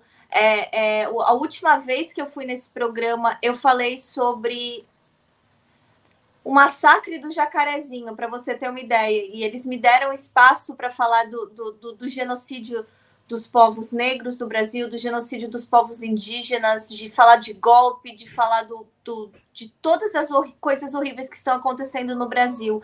E outros é, militantes latino-americanos, idem, um colega meu de uma outra mídia que eu sou parceira, é, também estava lá falando sobre situações é, é, da República Dominicana recentemente. Então, quer dizer, eles sempre deram espaço para gente que a gente não ia ter, que a gente nunca teve na mídia corporativa, porque a mídia corporativa estadunidense, a mídia corporativa europeia, sempre torce para que a gente sofra golpe, para que a gente é, morra de fome, para que a gente tenha é, é, um governo que vá roubar tudo que a gente tem para dar para eles. Então, claro que eles não vão falar da nossa luta, claro que eles não vão dar o lado dos movimentos populares, claro que eles não querem uma América Latina unida. Então, assim, é muito irônico você ver pessoas é, que se dizem progressistas aqui na Europa e nos Estados Unidos batendo palma para toda uma equipe que fez um jornalismo impecável, com sempre com olhar para o sul global, sempre falando de África, de América Latina, de Ásia, agora perder seus empregos do dia para a noite. E mais do que isso, né? Ontem eu vi uma, uma outra jornalista que nem trabalha para esses meios, ela trabalha para uma mídia chinesa nos Estados Unidos. Ela estava falando: ah, será que agora o, o, o Twitter vai retirar do perfil pessoal desses profissionais que eles são funcionários do governo russo, como eles estavam né, fazendo é, durante toda essa semana, que apareceram, inclusive injustamente, somente pessoas que é, é, faziam freelancer, trabalhavam ocasionalmente nessas mídias, sofreram com isso. É, porque agora todas essas pessoas estão desempregadas e você não vê nenhum tipo de questionamento em relação a isso. E se a gente fosse usar essa mesma lógica, não era para. No Brasil, eu vou dar o exemplo do Brasil. É, não era para a gente ter BBC, não era para a gente ter The Guardian, não era para a gente ter é, é, diversas mídias que torceram golpe, que mentiram sobre o presidente Lula, que mentiram sobre o Bolsonaro, que normalizaram todas as barbáries que aconteceram no Brasil, mas essas mídias estão aí. E o contrário não está acontecendo. E diferente do que as pessoas falam, ah, mas eles estão fazendo propaganda russa, eles estão fazendo propaganda para o Putin. Não, eles inclusive noticiaram as pessoas que foram presas em protestos na Rússia, eles seus jornalistas questionaram né, os crimes de guerra, seus jornalistas questionaram a, a situação de crise humanitária com os refugiados. Então, assim, uma coisa que você não vê, por exemplo, a BBC fazer quando o Reino Unido está envolvido em alguma coisa, quando o capital está envolvido com alguma coisa, como sempre, né? Muito bom, Natália. Eu vou passar para o Brian se. Fala, Brian, quer começar? Sim, uh, então, um, alguns comentários, né? RT, uh, como emissora do Telenotícias, em minha opinião, claro, tem um elemento de propaganda do governo russo, não sempre tem qualquer uh, televisão pública tem uma função de propaganda, mas ele era mais objetivo eh, em respeito a essa guerra do que as emissoras grande hegemônica dos Estados Unidos. Por exemplo, eu vi uma crítica muito saliente sobre fascismo na Ucrânia no RT, em que o analista uh, falou que, pelo ponto de vista dele, o Zelensky não é nazista, ele está sendo ameaçado pelo Azov, ele está com medo, ele é um líder média fraco, com medo do ala nazista dentro que que inserir dentro do, do exército ucraniano, que tem mais sentido do que simplesmente chamar ele nazista, que é que o, muitas pessoas, até o Putin, então está chamando o governo inteiro nazista. Mas eu vi isso num veículo do governo russo. Então tem mais espaço para crítica. Agora, tinha atores e personalidades consagradas que não são nada a ver com o governo Rússia apresentando programas no RT, incluindo o William Shatner, o estrela do Jornada dos Estrelas, Capitão Kirk, tinha um programa de ciências no RT. Agora a pessoa está chamando ele de espião russo. Eu tenho um amigo do o diretor de produção do Redfish, que já teve uh, a gente no 246 já colocou alguns documentários do Redfish no ar, incluindo um que eu produzi. O Redfish é um produtor antifascista, critica muito o governo russo, mas porque recebeu um pouco do dinheiro uh, deles uh, do Ruptly, que é um subsidiário do RT, ele também foi tirado do ar, cancelou todos os projetos eu estava fazendo, montando um documentário sobre neonazismo no Brasil, que foi cancelado semana passada. O diretor Hussein está com medo agora. O nível de racismo anti-russo agora está estourando. Né? Ele está fazendo coisas absurdas, quebrando vitrine em pequenos supermercados que os donos são russos, como eles fez com, contra os judeus. Lembrando que a Alemanha, na sua sangue, no seu raiz e todo, tem esse ódio todo sobrando na Guerra Mundial II e a ocupação da uh, Alemanha Oriental. Tipo, os, os, os alemães são pessoas que odeiam russos de qualquer maneira, historicamente, né? Porque os russos mataram, eu acho que com razão, 20 milhões deles depois que eles invadiram a Rússia. Mas é lamentável, esse, é, é, é assustador e, e não é só na mídia. Tem acadêmicos fazendo a mesma coisa do ramo acadêmico. Eu recebi um e-mail de corrente hoje do Patrick Bond, uh, acadêmico do África do Sul, que criou, ele é um trotskista que criou os movimentos anti-Copa do Mundo antes do Copa do África do Sul. Ele está fazendo ataques gerais contra qualquer pessoa uh, que defende a Rússia, chamando eles de campistas. Né? Então, ele está fazendo o que, que os governos estão fazendo no, no meio de mídia. Vários acadêmicos falso esquerdo, autodeclarado esquerdo, está atacando e fazendo colúnia contra outros acadêmicos pela sua postura em relação a essa guerra também. Muito, muito interessante essa questão do preconceito contra os russos, né? Até tratei um pouco disso ontem com o, o Joaquim aqui, né? Que é alguma coisa que está bem forte. E eles encontram essa, esse inimigo comum, né? Que agora é o russo, né? E, na, enfim, é, ou, às vezes é o, é o comunista, agora é o russo, já foi o judeu. Isso aí é justamente a tática do nazismo. Mas a gente vai falar daqui a pouco é, inclusive, sobre a fala do Biden, né, que o, se utiliza justamente dessa. É, encontrar esse inimigo, né, eleger esse inimigo comum para crescer, digamos assim, e justificar certas ações. Eu queria, antes de passar para vocês comentarem isso, a, é, ler os superchats e dizer que é, algumas pessoas levantaram aqui uma crítica é, falando sobre a, o que Natália falou. Já passo para você, Natália, falar sobre isso, que ela falou é, mulheres de cor, que é uma tradução literal de Women of Color, né? Não é isso? E é quem mora, gente, é quem mora muito tempo no exterior e passa o tempo todo falando inglês ou qualquer outra língua, acaba que traduz diretamente na cabeça. E as pessoas não entenderam isso e estão criticando aqui, Natália. Mas já passo para você, Natália, falar sobre isso. É, a Ângela Gama, que enviou aqui uma contribuição sem mensagem para a gente, mas de qualquer forma, muito obrigada, Ângela. Agostinho Cavalcante, bem-vindo a Recife, Brian. Micaça é sucaça, estamos na Lagoa do Araçá. Abraço. Ó, o pessoal já está querendo ter você também como vizinho. Euclides Roberto Novaes diz: Brian, você está bonito para caramba nas análises. E a Thais Neves dá bom dia aqui para gente. Fala, Natália. Não, só para explicar que fora, né, na Europa, nos Estados Unidos, qualquer pessoa que não seja branco caucasiano de origem do norte, né, que seja tipo da origem ocidental, é considerada uma pessoa minoria étnica, uma pessoa de cor. Então, eu não estou querendo falar sobre negros, eu estou falando sobre indianos, sobre ah, latinos. Sim sobre é, indígenas, sobre árabes, sobre é, é, asiáticos. Então, todas essas pessoas, todas essas classificações são englobadas, né? Nos Estados Unidos, eles usam a sigla POC, né? People of Color. E aqui People no Reino Unido, eles usam o BAME, que seria Black Asian Minority, é, Minority Ethnics.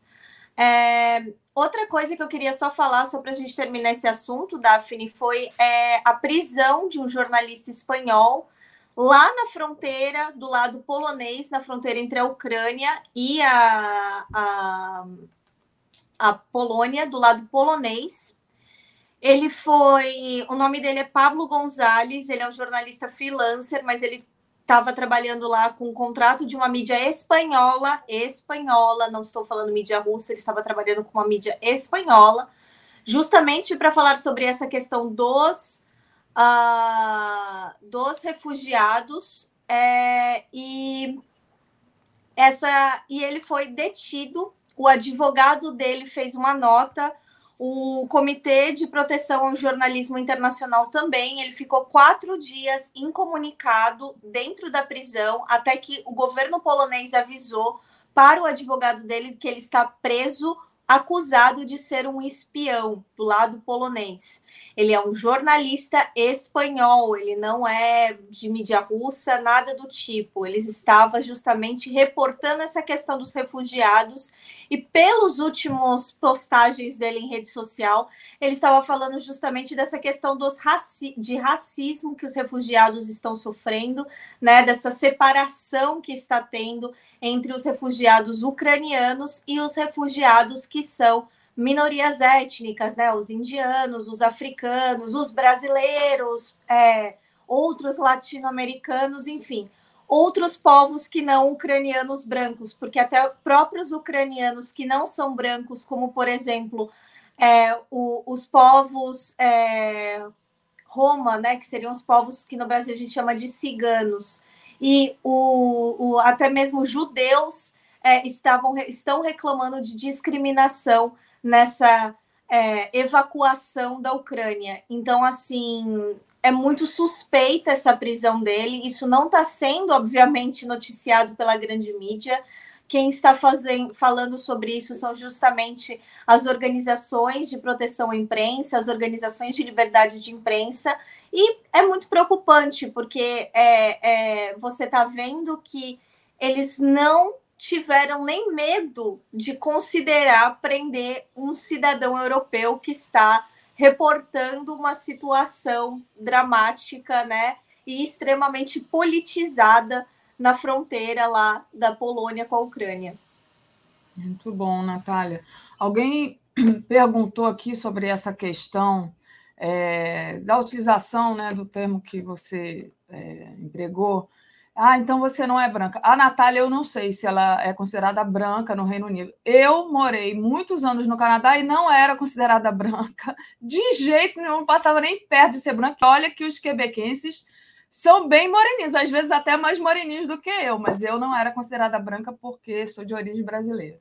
Fala, Natália. Não, Daphne, eu não sou considerada branca. Isso é uma pergunta que muitas pessoas me fazem. Eu não sou considerada branca, assim como nenhuma outra mulher brasileira. É, é, no meu caso ainda, eu não tenho dupla cidadania, eu não consigo nem, tipo, disfarçar, poder falar, ah, não, eu tenho cidadania europeia. Não, eu sou considerada latino-americana é, eu entro nessas categorias de é, é, é BEIM aqui, né? Que seria minorias étnicas.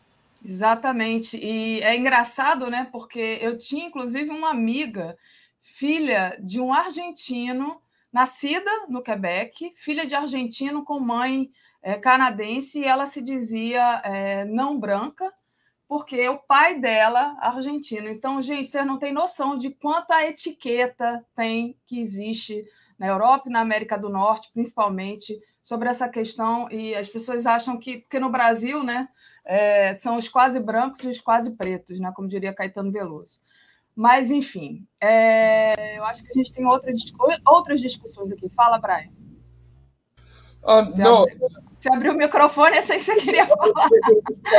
Então, para resumir, todos os bolsa, bolsominions que vão nas manifestações pro-Bolsonaro com bandeira da Ucrânia, quando eles vão para Orlando, eles não são brancos. Exatamente. Muito bom. Bem lembrado, Brian.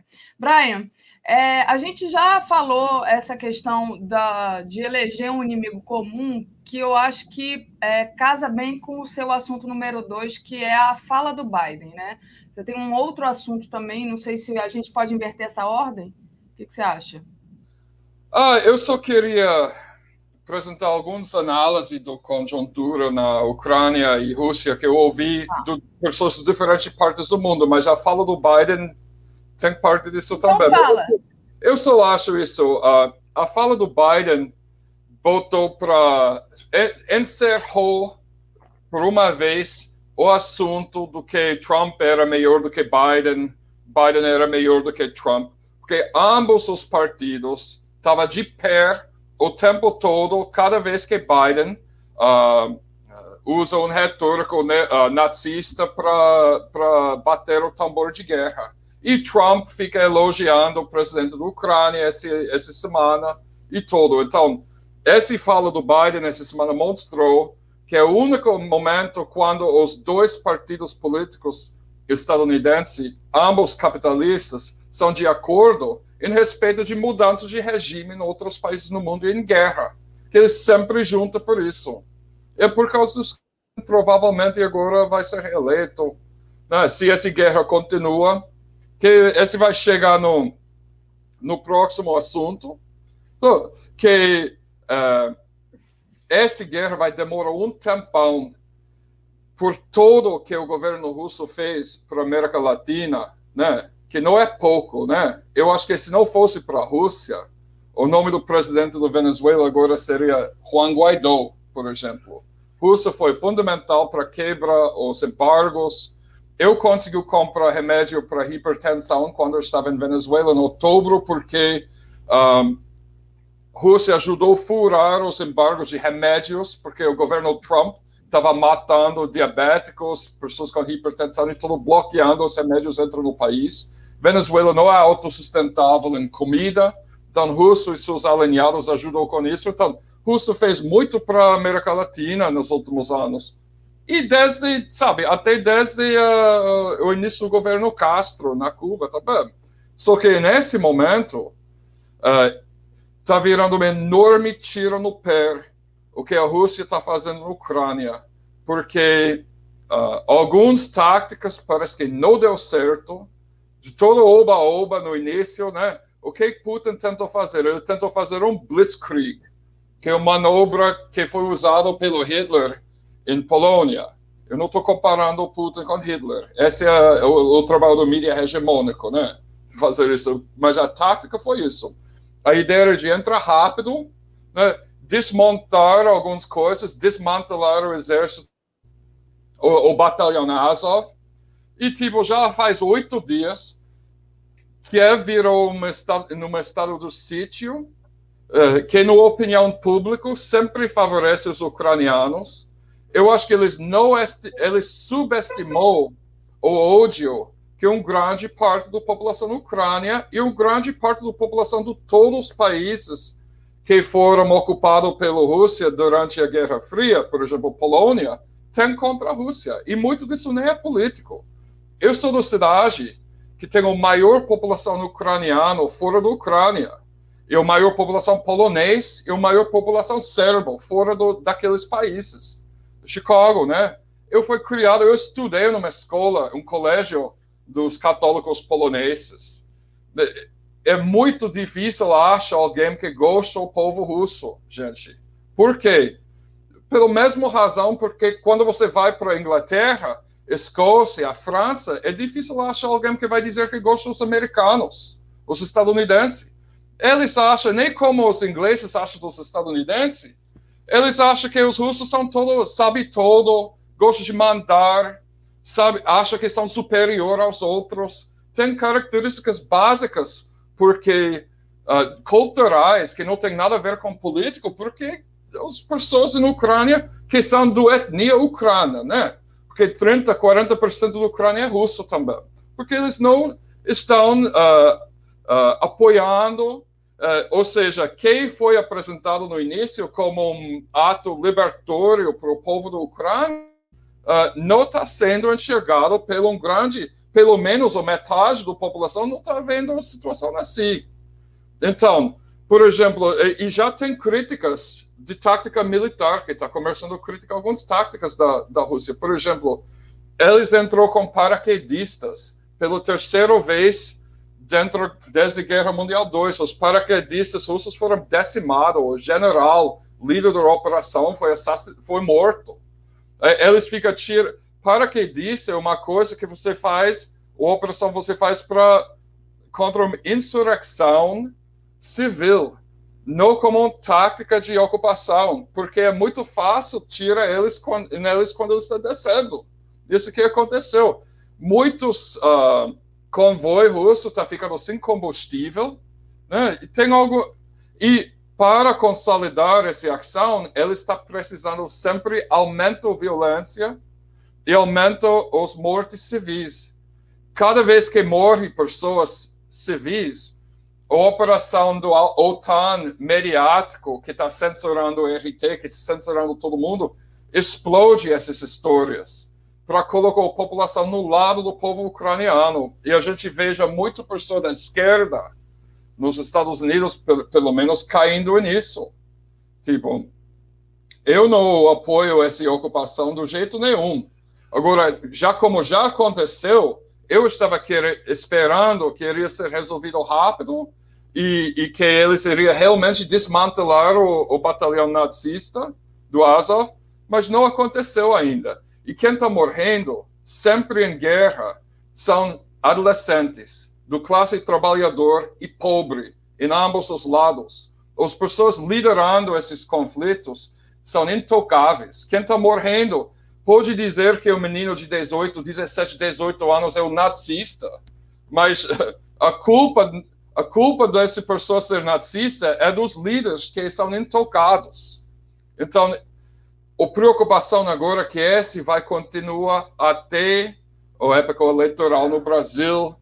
a mídia vai jogar tudo isso em cima do Lula, vai culpar Lula de ser amigo do Putin, apesar do fato que não é verdade. A gente sabe como vai manipular, porque agora essa guerra está usando, sendo usada para decimar a esquerda anti-imperialista no mundo inteiro.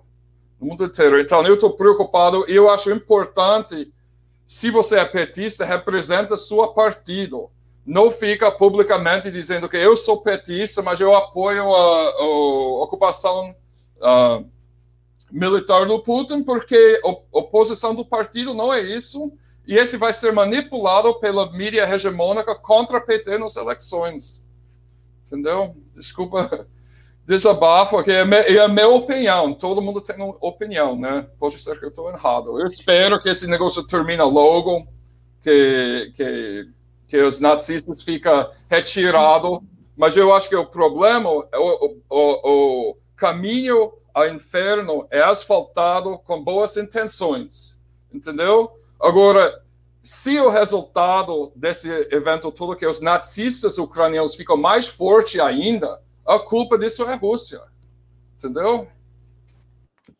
Muito bom, Nat é, Natália, pode falar. Daphne, eu queria comentar uma notícia que eu achei muito preocupante. É, por conta dessa cobertura midiática glorificando a coragem dos ucranianos, é, a gente está vendo pessoas do mundo todo que estão se voluntariando para ir à Ucrânia lutar pelo lado ucraniano. Isso tem diversos problemas, e eu não preciso nem começar aqui a dizer qual de, é, o, o principal deles. É, o primeiro, nós temos um presidente de um país que está abertamente chamando mercenários, porque quem vai lutar em guerras estrangeiras que não lhe competem são mercenários. Você tem governos que estão justamente envolvidos de maneira direta nesse conflito é, estimulando seus cidadãos, como por exemplo os governos europeus, é, os governos pró-OTAN, que estão estimulando seus cidadãos a ir para lutar. E você tem as pessoas impressionáveis, e claro, você tem os neonazistas, e isso é, é só você procurar que você vai ver que diversos movimentos neonazistas estão mandando pessoas para lutar não é, é, é, até agora eu não vou dizer que eles não foram para o lado russo, porque eu não sei, eu não vi, eu só vi pessoas indo para se alistar em grupos ucranianos, principalmente no batalhão Azov. É, e você tem aqueles, como é que a gente diz em inglês, os idiotas úteis, que são as pessoas que, ai, que legal, eu jogo videogame de guerra, eu sou mó bom nisso, e eu vou lá lutar, porque é assim que é legal. E eu tô vendo, inclusive, matérias sobre brasileiros. Ontem, uma mídia brasileira fez uma matéria de um rapaz que estava é, pedindo para ir, já tinha entrado em contato com a embaixada da Ucrânia. É, não parece ser uma pessoa que tem nenhum tipo de experiência militar, e isso é muito perigoso, Daphne. Você está mandando pessoas para a morte. É, você tem um conflito extremamente ativo é, contra o exército que tem o maior contingente de soldados do mundo, que é o exército russo, e eles nem ainda convocaram. Eles estão lutando, eles estão com 1% só do seu exército é, lutando lá. Eles não estão nem com todo o seu contingente, para vocês terem uma ideia. E você está chamando pessoas para levá-las para a morte, porque assim é, você não tem treinamento militar, você está indo para um país estrangeiro, vão te dar uma arma na mão e vai falar, vai lá caçar russo? É basicamente isso que está aparecendo. E o fato de você ver toda uma campanha midiática em relação a isso prova que esses governos, além de tudo, vão ser cúmplices desses massacres que vão acontecer. Porque não é é, e, e, isso não sou só eu falando, eu vi até um, um especialistas em combate no Washington Post, para não dizer que é só a esquerda, que é só o pessoal que é, é, é, pela paz, assim, o Washington Post falando, falando, vocês estão levando pessoas para a morte, vocês estão levando pessoas é, que estão que não têm nenhum tipo de formação ou capacidade mental, física de é, participar de uma guerra. E o Zelensky ontem fez um vídeo no canal do Telegram dele, como a gente sabe, é um vídeo muito. É, ele tem usado muito das mídias para comover o mundo, para mostrar o, a, o lado dele, para fazer chantagem com a Europa, é, dizendo né, que ontem haviam chegado 16 mil soldados do exterior, 16 mil voluntários, ele não usa nem a palavra é, dessa maneira. E eu acho muito irônico isso, Daphne, porque eu moro na Europa há quase 10 anos, e nesses, é, nesse tempo que eu estou aqui, eu vi diversas notícias é, de pessoas que foram é, lutar em conflitos na Síria, que foram lutar em conflitos na África, serem chamados de terrorista, porque eles saíram da, do, do país deles para lutar nesses lugares. A gente nunca pode esquecer do caso aqui do Reino Unido da Shamima Begum, uma jovem inglesa de origem é, é, Bangladesh que foi estripada, né, de, de extirpada, desculpa, ou extirpada. Gente, desculpa, eu tô falando em inglês aqui a semana inteira, tô falando uma entrevista aqui em inglês, ontem o português está enferrujado. Tiraram a cidadania dela britânica porque ela foi para a Síria, ela era uma adolescente, ela se casou com um soldado é, do Estado Islâmico. Ela nunca participou do combate, ela foi para a Síria casar com um soldado do Estado Islâmico.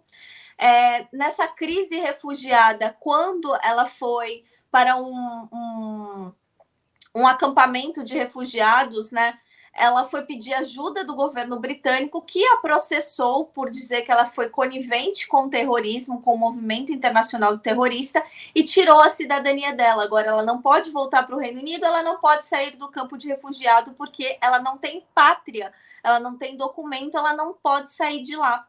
Então, é, por que, que agora a gente está vendo todos esses governos enfiando, né? cidadãos que não têm capacidade militar para ir para um outro país estrangeiro lutar, coisa que muitas das constituições é, é, proíbem, inclusive aqui do Reino Unido, e ninguém está questionando isso, ninguém está questionando é, qual é a responsabilidade que esses governos têm que ter é, em proteger essas pessoas que estão querendo ir para um país estrangeiro lutar, porque eu te garanto, assim como a gente viu o deputado Arthur Duval, mamãe falei, é, tirando foto, fazendo coquetel molotov. Imagina se você tivesse um deputado da esquerda brasileira tirando foto é, com o pessoal lá da Palestina, tirando foto com o pessoal lá da Síria. O que que isso ia acontecer?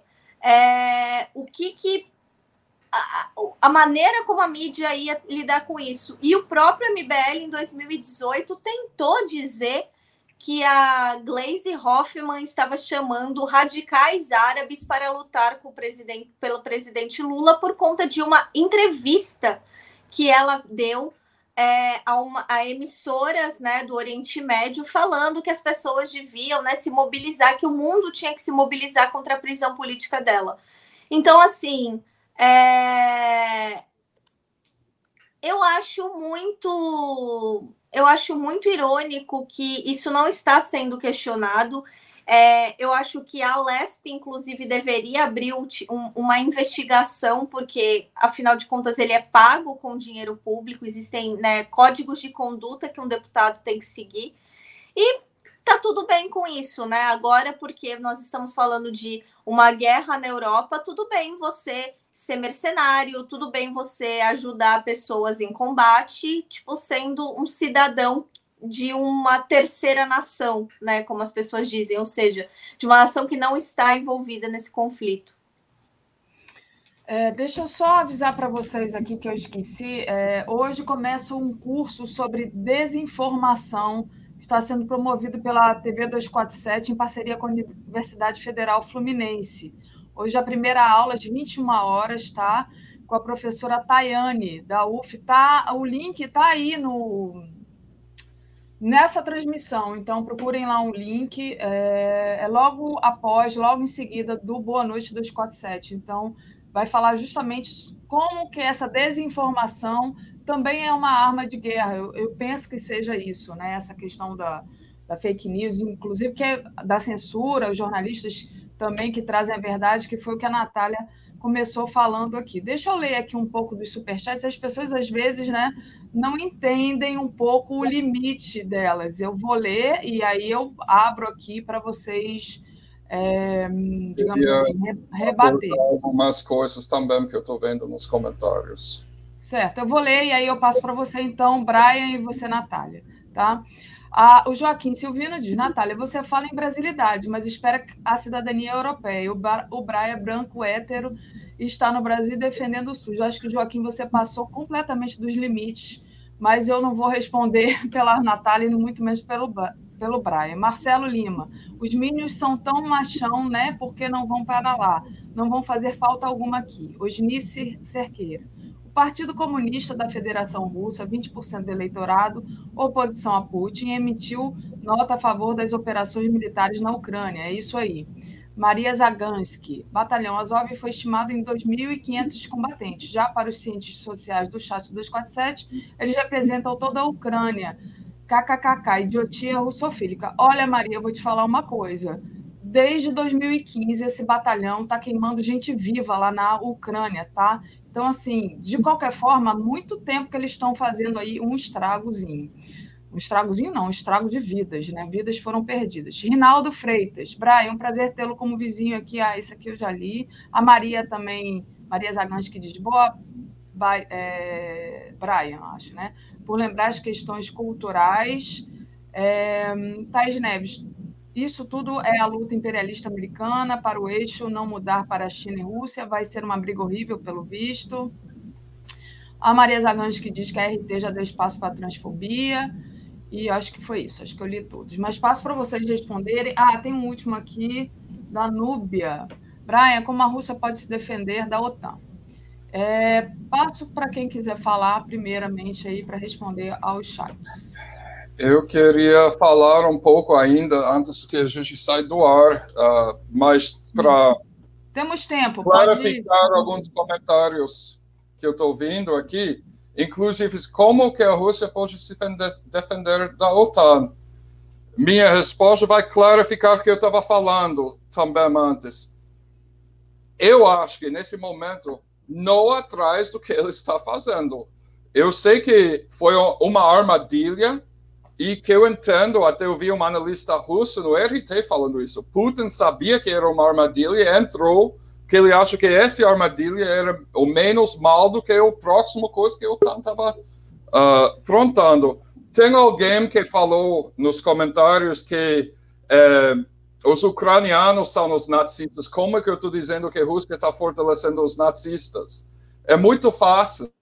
Em 2018, os governos de Israel e, e Estados Unidos proibiu financiamento para Azov, né? Esse enfraqueceu um pouco, porque eles inventou algumas maneiras de ultrapassar, incluindo uh, criando outros grupos neonazistas, como um, uh, uh, com outros nomes que ainda era elegível para financiamento gringo. Mas olha isso, eu vice-primeira-ministra de Canadá Chrystia Freeland ontem numa manifestação uh, pró-Ucrânia segurando uma bandeira dos nazistas ucranianos. Agora o mundo inteiro está inundando os nazistas ucranianos com armas e dinheiro.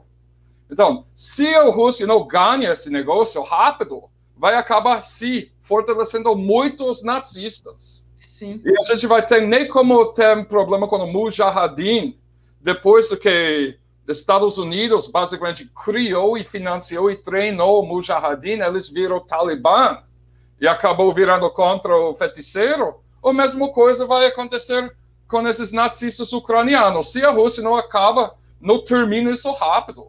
Só que o jeito que está aparecendo para mim, esse vai durar anos agora. E cada dia que passa, esses nazistas ucranianos ficam mais fortes. Então, eu não estou dizendo que Putin foi mal intencionado de tentar entrar na Ucrânia e tirar os nazistas, mas o resultado da estratégia dele está fortalecendo-se os nazistas nesse momento. E por causa e também está enfraquecendo a esquerda internacional, está enfraquecendo os BRICS e provavelmente vai ser usado contra Lula. Então, uh, infelizmente, uh, eu estou faz, fazendo esses avisos, tipo. Eu não estou dizendo que eu estou num lado contra outro, eu entendo perfeitamente porque a Rússia invadiu a Ucrânia, OTAN é uma praga, a culpa dessa guerra toda dos Estados Unidos. Meu problema com a tática, que está enfraquecendo a esquerda nesse momento e fortalecendo os nazistas. Boa. É, eu vou passar para a Natália responder ao superchat se ela quiser. Se não, é, depois volta para você é... falar sobre o discurso do Putin. Fala, Natália.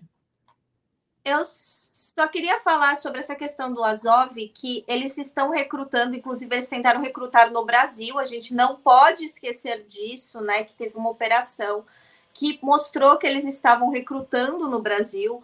É, isso não é de hoje. É, desde 2014 existem pessoas estrangeiras lutando né, nesses grupos paramilitares neonazistas na Ucrânia, porque não é só o Azov, tem vários.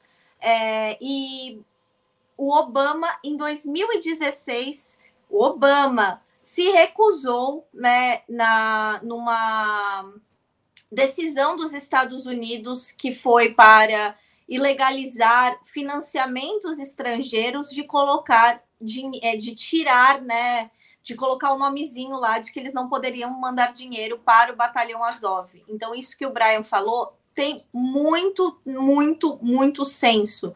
Daqui a alguns anos, né? Se tudo, se, se, se todos sobrevivermos ao que está acontecendo, é, todo esse perigo, né, que o mundo, né, esse terror que aconteceu e que acabou, infelizmente, marginalizando toda uma, uma comunidade, a comunidade muçulmana, que não tem nada a ver com pequenos grupos, né, esses grupos extremistas, a gente vai ter esse mesmo problema com esses grupos neonazistas, né, que vão começar a fazer ataques é, é, é, de, de larga escala em outros países, enfim nós estamos gestando uma nova geração de terroristas internacionais. É, em relação a documento, olha, Daphne, eu nem assim me animo de responder, porque eu não estou buscando documentos. Se eu quisesse, eu teria direito, porque eu sou cidadã permanente aqui, eu sou residente permanente do Reino Unido. É, seria somente por uma questão legal, porque tem muitos direitos aqui no Reino Unido que eu não tenho por ser uma, uma imigrante, assim como o Brian não tem direitos no Brasil, eu não tenho muitos direitos aqui por ser uma imigrante. Então seria somente por isso. Nunca busquei. É, é extremamente caro, é extremamente um processo extremamente exclusivo, mas isso não retira minha brasilidade ou não retira a brasilidade de ninguém quando você tem uma outra cidadania e você mora fora, ou você mora no Brasil e tem uma outra cidadania. Isso não é critério para dizer pessoas que têm ou não têm direito de ser brasileiro. O que eu posso falar sobre a minha vida aqui no Reino Unido é, é que eu sou uma pessoa que sofro extremamente na minha área profissional, por justamente ter sempre batido no governo britânico aqui de dentro, por todo o papel que eles tiveram no golpe do Brasil, na ascensão do Bolsonaro, é, eu nunca tive medo de falar pela América Latina. Eu nunca tive medo de denunciar todos os horrores que estão acontecendo, que aconteceram e que irão acontecer por conta das políticas imperialistas do Reino Unido e dos outros países europeus e dos Estados Unidos, e eu pago um preço muito alto por isso. Então, é, se você acha que você com um comentário, com um superchat, você está questionando a minha identidade brasileira, a minha identidade latino-americana, eu só sinto muito, porque isso é uma coisa que ninguém no mundo jamais vai conseguir tirar. Muito bom. Natália, é, é, Brian, deixa eu passar para você, a gente ainda tem uns cinco minutinhos para você falar justamente da fala do Biden. Ah, voltando para o Eu vi um comentarista dizendo que eu devo estudar mais porque Estados Unidos demorou 28 dias para tomar Bagdad em 2003. Os Estados Unidos tomou Bagdad em seis dias em 2003 e 21 anos depois ainda não conseguiu sair. Então, o problema desse tipo de ocupação militar não é a chegada, é a saída. Agora, a chegada já está com problemas, será que vai sair antes das eleições esse ano em Brasil, ou vai ser manipulado pela mídia hegemônica para virar contra PT, né? que chama PT apologistas de Putin. Agora, Bolsonaro dificultou isso com aquele visita, né? Que, tá bom também. Mas uh, não interpreta, por favor, minha fala como eu sou anti-Rússia. Uh, sou e nesse conflito, Rússia tem mais razão do que os Estados Unidos. Só que as táticas eu estou criticando. Porque quem sempre morre nesse momento é o classe trabalhador. Esse não é uma luta de classe. São os pobres morrendo nos dois lados e os jovens. E por causa disso que eu não posso torcer por um lado numa guerra como se fosse um jogo de futebol.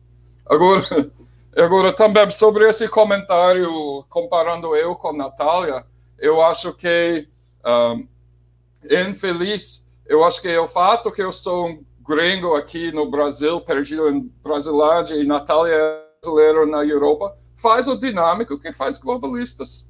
Em minha opinião, funcionar, né? Eu acho que é bom. Eu gosto fazer um programa com a Natália. Eu não vou me comparar e dizer que ah, eu sou certo, ele está errado, né? Isso é ridículo. Né? A gente está num time. E nem, nem um troll pode separar nosso time aqui.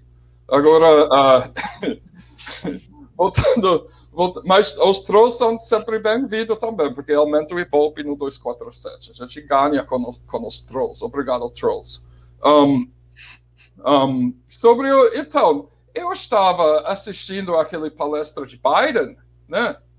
E, primeiro, mostra que ele não é um robô com demência sustentado pelo computadores, como algumas teorias de conspiração, porque demorou alguns 15 minutos antes que ele fez o primeiro erro. Eu não sei se vocês viram. Uh, ele falou uma coisa tipo: o Kiev, a cidade do Kiev, está cercado, é um, situ... é um estado de sítio, e... mas o povo iraniano não vai desistir. E o Kamala Harris lá atrás fez um careta, tipo, esse foi um erro freudiano, né? Porque com certeza Biden está querendo invadir o Irã também. Né? Irã é, é outro país na lista. Uh, é óbvio, uh, depois de ver esse e outra coisa, eu estava assistindo na boa, minha esposa entrou na sala e falou: esse não para vo você esse não parece como um evento nazista, da Alemanha nazista, porque todos os deputados dos republicanos e, e democratas estavam de pé batendo palma e gritando Estados, Estados Unidos, como se fosse um evento esportivo. Né? É o problema, é, é muito esporte na cabeça de pessoas para começar a tratar uh, tragédias, né? Que guerra é tragédia, é uma tragédia que chegou a esse ponto, que a Rússia foi obrigada a invadir. Não foi, com certeza não foi uma decisão fácil de trata a tragédia como evento esportivo. Eu acho que esse vem, essa mentalidade vem dos Estados Unidos, basicamente, né? Então, uh, e, e, e, eu acho que o nível de propaganda usado, né? Porque com certeza não foi Biden que elaborou a fala dele, estava cheio de uh, manipulação psicológica o negócio, né? Uh, mostra também que tem muito pouco diferença do Trump e Biden, porque era muito parecido com uma palestra de Trump, onde as pessoas ficam cantando e gritando os Estados Unidos também. Então, e, e, por que, que os Estados Unidos agora está, desde 2014 na Ucrânia, vem fortalecendo nazistas? É que os Estados Unidos têm muito em comum com o nazismo.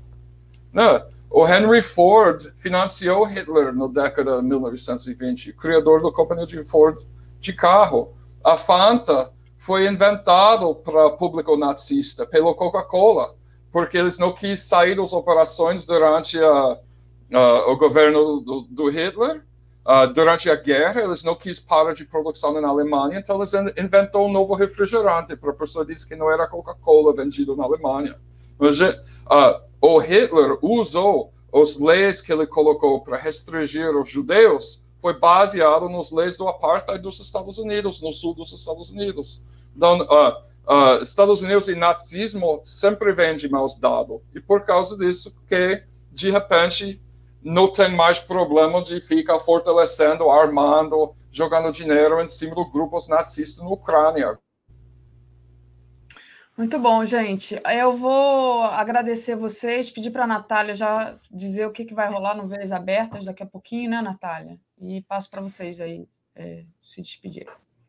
Daphne, hoje o Veias Abertas está extremamente importante. É, eu vou receber o André Takahashi, que é sociólogo e comunicador da, da, da rede Voces del Alba, para falar sobre justamente essas pessoas que estão tentando, ou seja, Estados Unidos, levar esse confronto da Ucrânia para a América Latina. É, Terça-feira, o Maduro falou no telefone com o Putin, né? E quarta-feira, o Ivan Duque estava sendo convidado para ir para Washington pelo Joe Biden. Então, isso vai dar o que falar. E eu e o André, a gente vai justamente é, analisar, vou trazer mais informações sobre justamente por que, que a gente não pode deixar que esse, isso que está acontecendo chegue na América Latina e como isso, de certa maneira, pode influenciar e muito a política é, militar da região. Então, 10 horas da manhã, eu e o André Takahashi aqui ao vivo conversando com vocês sobre América Latina. Obrigada, obrigada, Brian, você também. E a gente se vê, vê Brian e Natália na segunda, né? Globalistas, é isso? Então tá, valeu, obrigada. Tchauzinho. É, vou aproveitar aqui antes de trazer o David dar uma lida nos superchats. É, vamos pedir para o pessoal deixar o like, compartilhar a live, muito importante. Ana de Pellegrin, Brian, tem um filme ótimo que mostra a máquina de propaganda dos Estados Unidos, Walk the Dog traduzido no Brasil como mera coincidência. Maria Zagansky, Rússia só quer desnazificar os pequenos indefesos. 10 mil nazistas nos Estados Unidos, será que a Rússia invade? 10 mil nazistas no Brasil, logo somos um país nazista? Ela pergunta. Sara Góes manda aqui um coraçãozinho para a Natália. Vanessa Gomes, boa tarde, Daphne. Boa tarde, que ela está na Europa, né? Daphne e Brian e Natália, amo vocês. Obrigada, Vanusa, obrigada pelo apoio. Osni Cerqueira, a Rússia tem uma semana desmontou o sistema militar da Ucranase, restou as células paramilitares neonazis financiadas pelo imperialismo, fora OTAN Estados Unidos. Rodrigo Veríssimo, os progressistas estão se perdendo através da mera intolerância e ódio que sempre combateram. Pelo amor de Deus, sigam nosso líder Lula. Guerra nunca. Ricardo Souza, o narcisismo das pequenas diferenças torna a vida dos russos muito difícil nessa invasão. Quanto mais avançam, mais fortalecem a identidade ucraniana.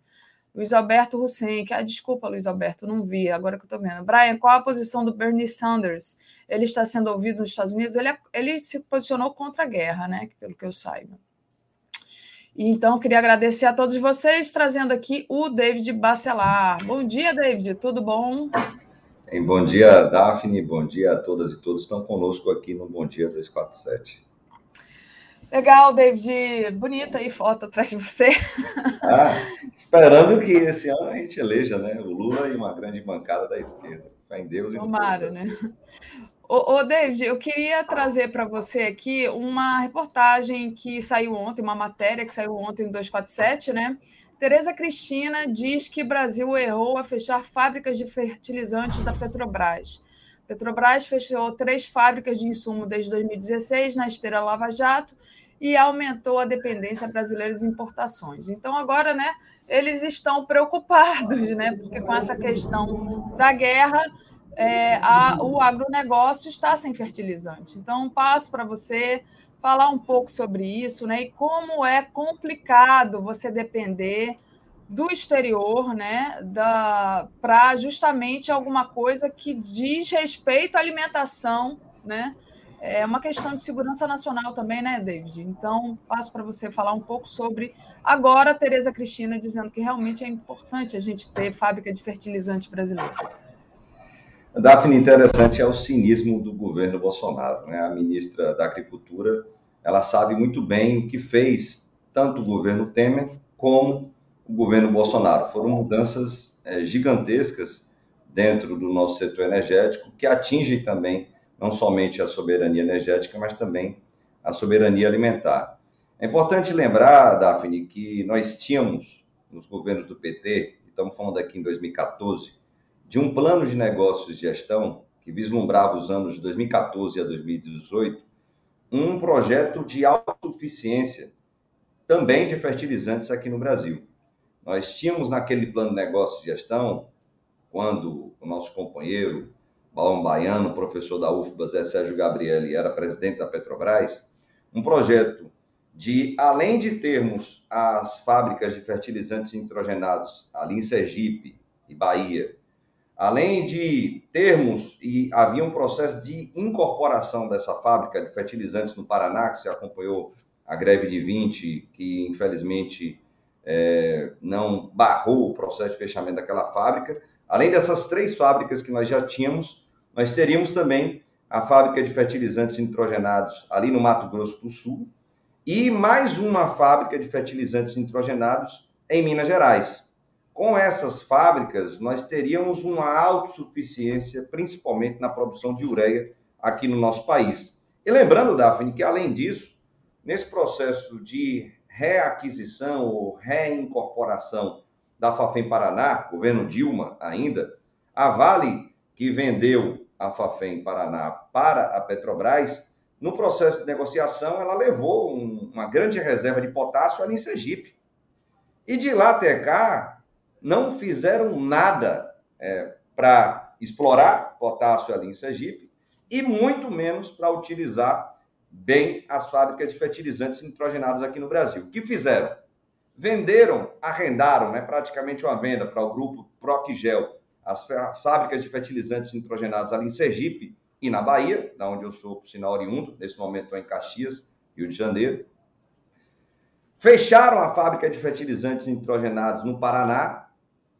A fábrica que nós tínhamos no Mato Grosso do Sul, com mais de 80% da obra avançada, não retomaram essa obra, muito pelo contrário, agora, inclusive a própria ministra, Tereza Cristina, disse que a fábrica ela foi vendida para uma empresa que é russa, por sinal, uma grande produtora de fertilizantes, que é a Acro, e não deram continuidade a um processo que já havia, inicial ainda, era apenas uma terraplanagem ali em Minas Gerais. Então, há um cinismo do governo Bolsonaro porque não fala da sua incompetência.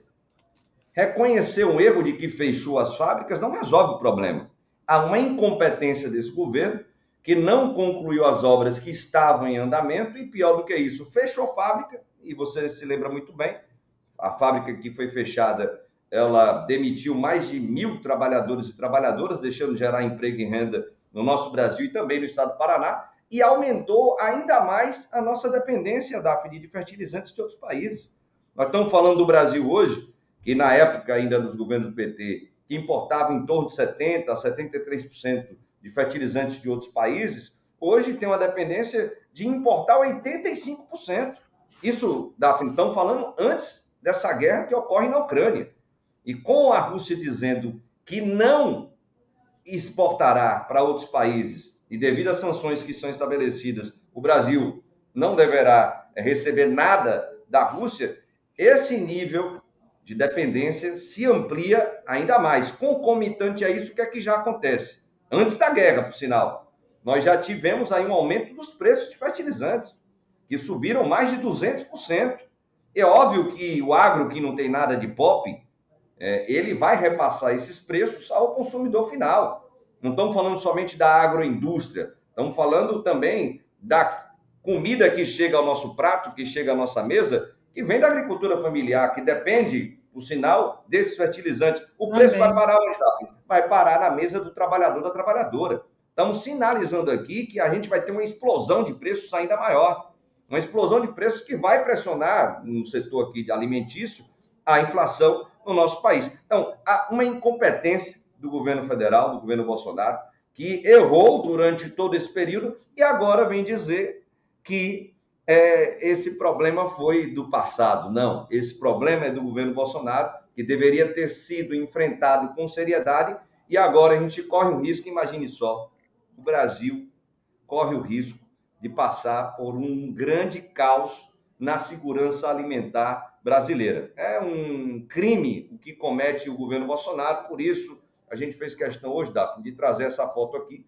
porque nos governos do PT nós teríamos também autossuficiência na produção de fertilizantes nitrogenados aqui no Brasil. E com esse governo, a gente vê essa literal desgraça que nós nos encontramos hoje.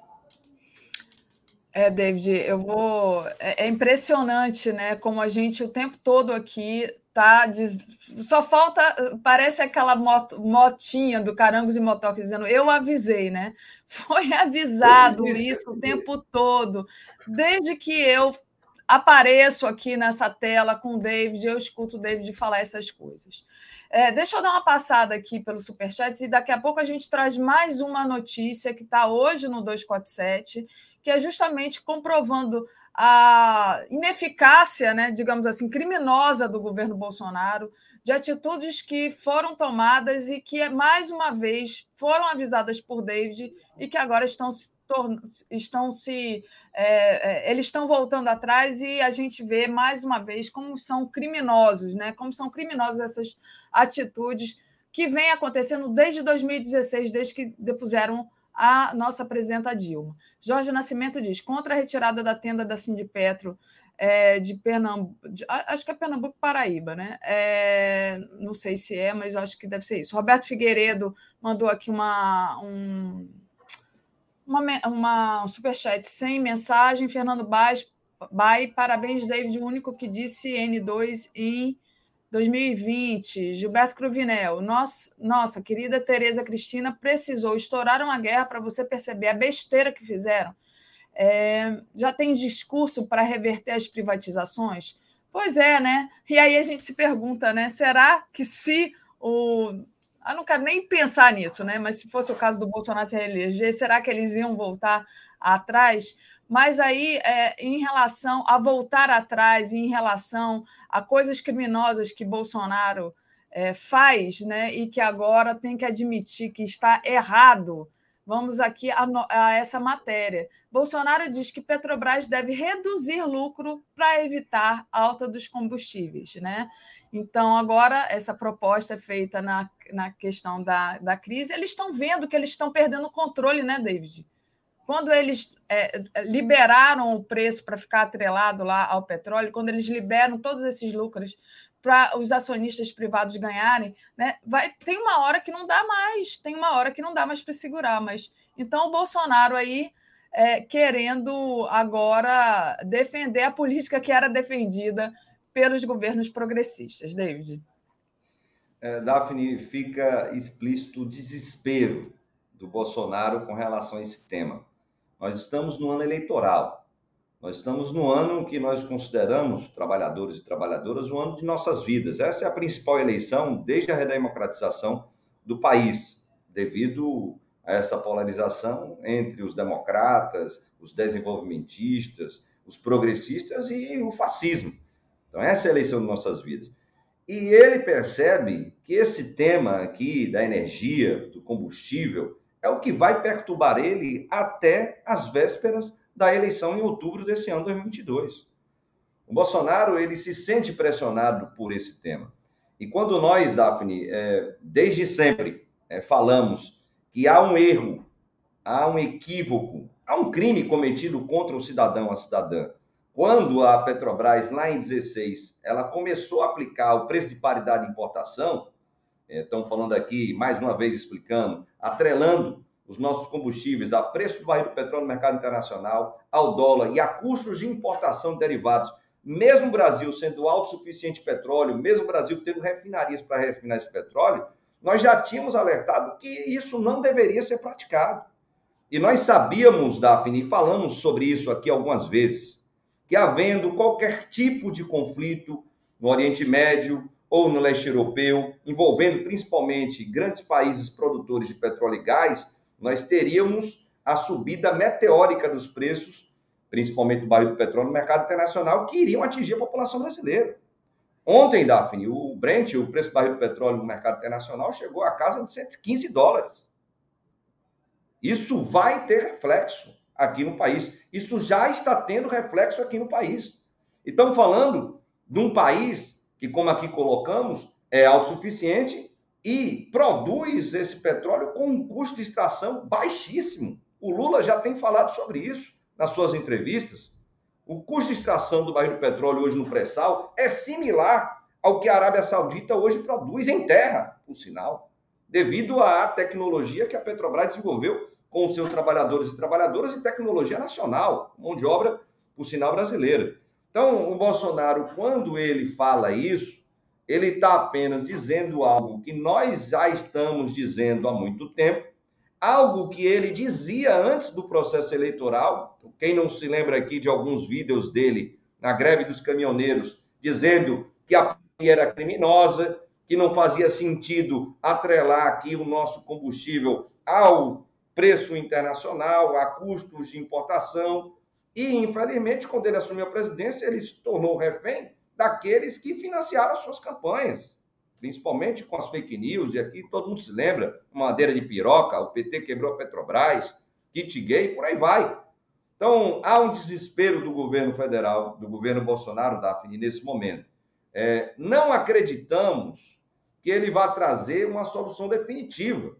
E qual seria a solução definitiva? Se o Bolsonaro tivesse coragem, se o Bolsonaro cumprisse o seu papel de presidente, ele iria utilizar a força do acionista controlador da Petrobras para mudar a política de preços. Algo que o Lula já está dizendo que vai fazer quando for presidente. Mas ele não fará isso, Daphne. Então ele tira se exime da sua responsabilidade, joga apenas nas costas da diretoria da alta administração da Petrobras, como se não fosse ele que tivesse indicado o presidente da Petrobras, seu colega das forças militares entreguistas brasileiras, o general Silvio Luna, preside a Petrobras, e um outro almirante também das Forças Armadas, o Bacelar, que não é meu parente, que é o presidente do Conselho de Administração da Petrobras. Então, é um cinismo, tanto dele quanto também da ministra Tereza Cristina. Bolsonaro e seu governo e os seus asseclas, que hoje estão ocupando vários cargos de primeiro, segundo, terceiro escalão dentro do governo, eles querem, na verdade, Daphne, é beneficiar a si próprio, como também aqueles amigos e amigas que estão ganhando muito dinheiro, muito dinheiro com o que nós temos aqui. Quem está ganhando dinheiro com isso? Principalmente quem está importando.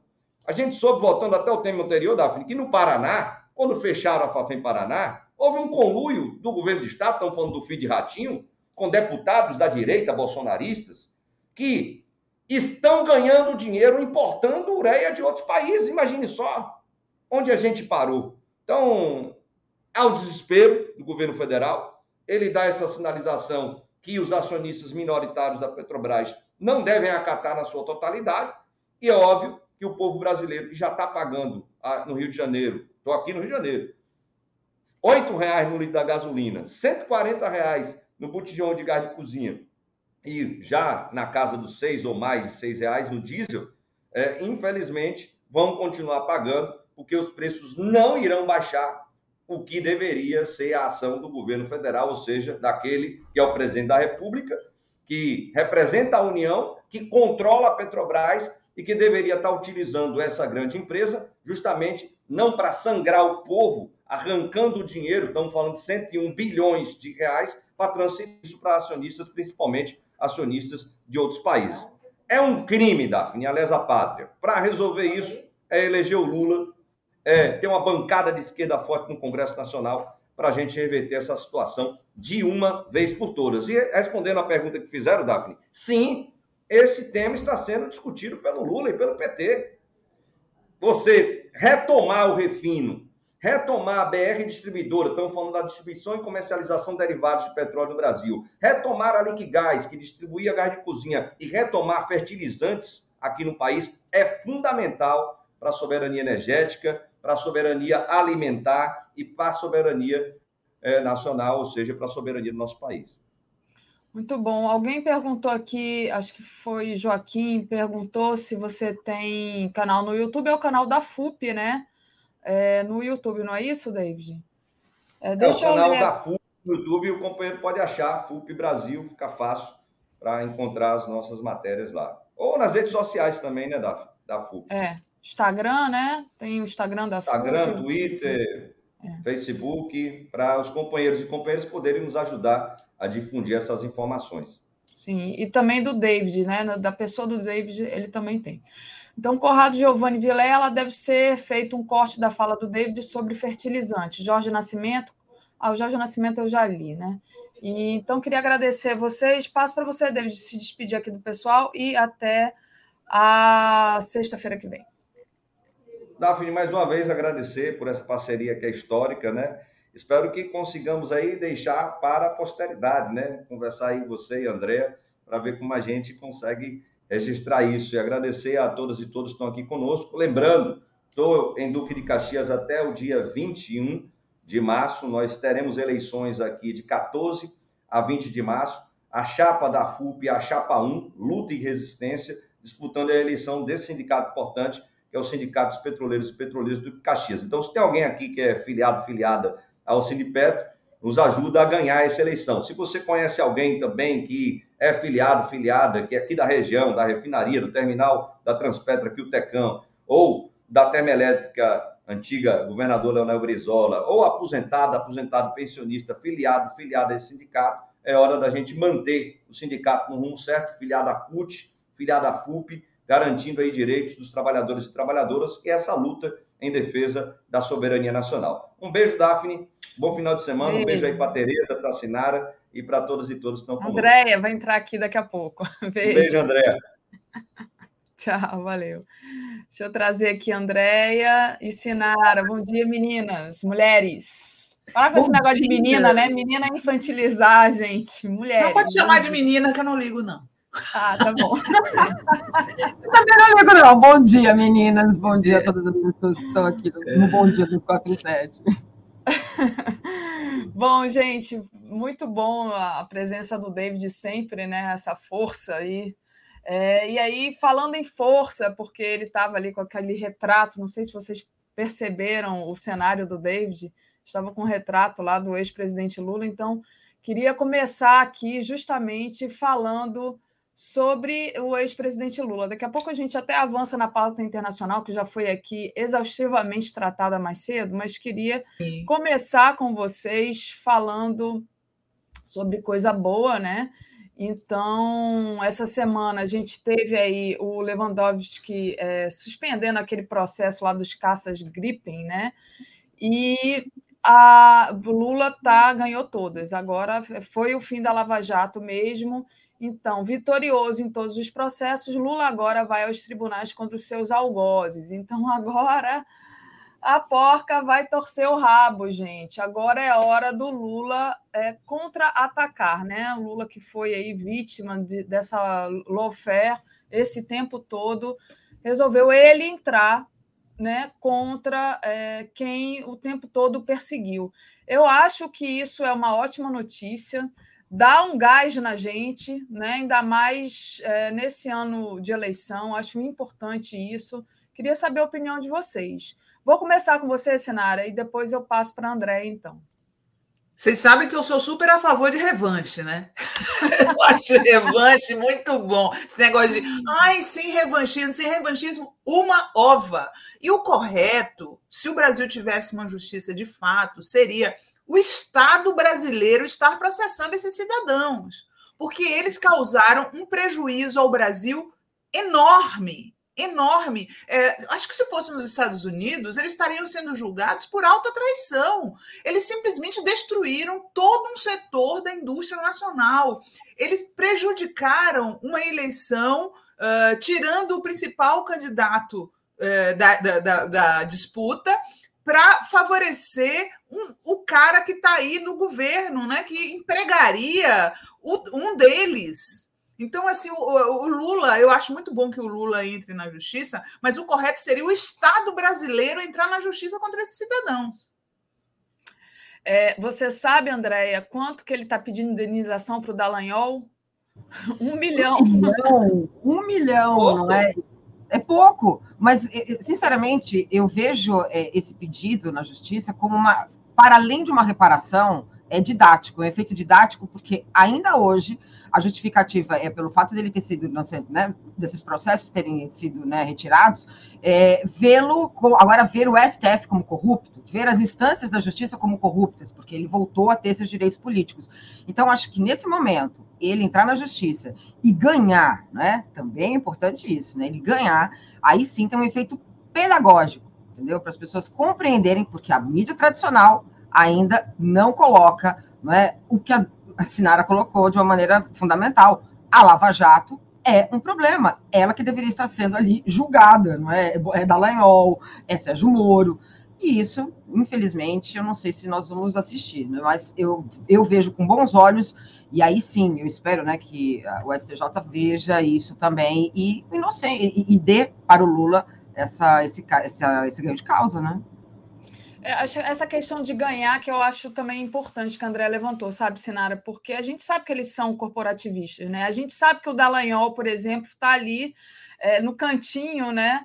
E que nada realmente aconteceu com ele, assim como não aconteceu com os, não aconteceu nada com os outros também. O Moro, inclusive, é, continua candidato. Os advogados do Lula vão entrar justamente contra é, a, a, respeito do Dallagnol contra aquele é, PowerPoint ridículo, né? Aquilo ali que foi a coisa, uma das coisas mais ridículas que a gente já viu. Pré-julgamento, é, né?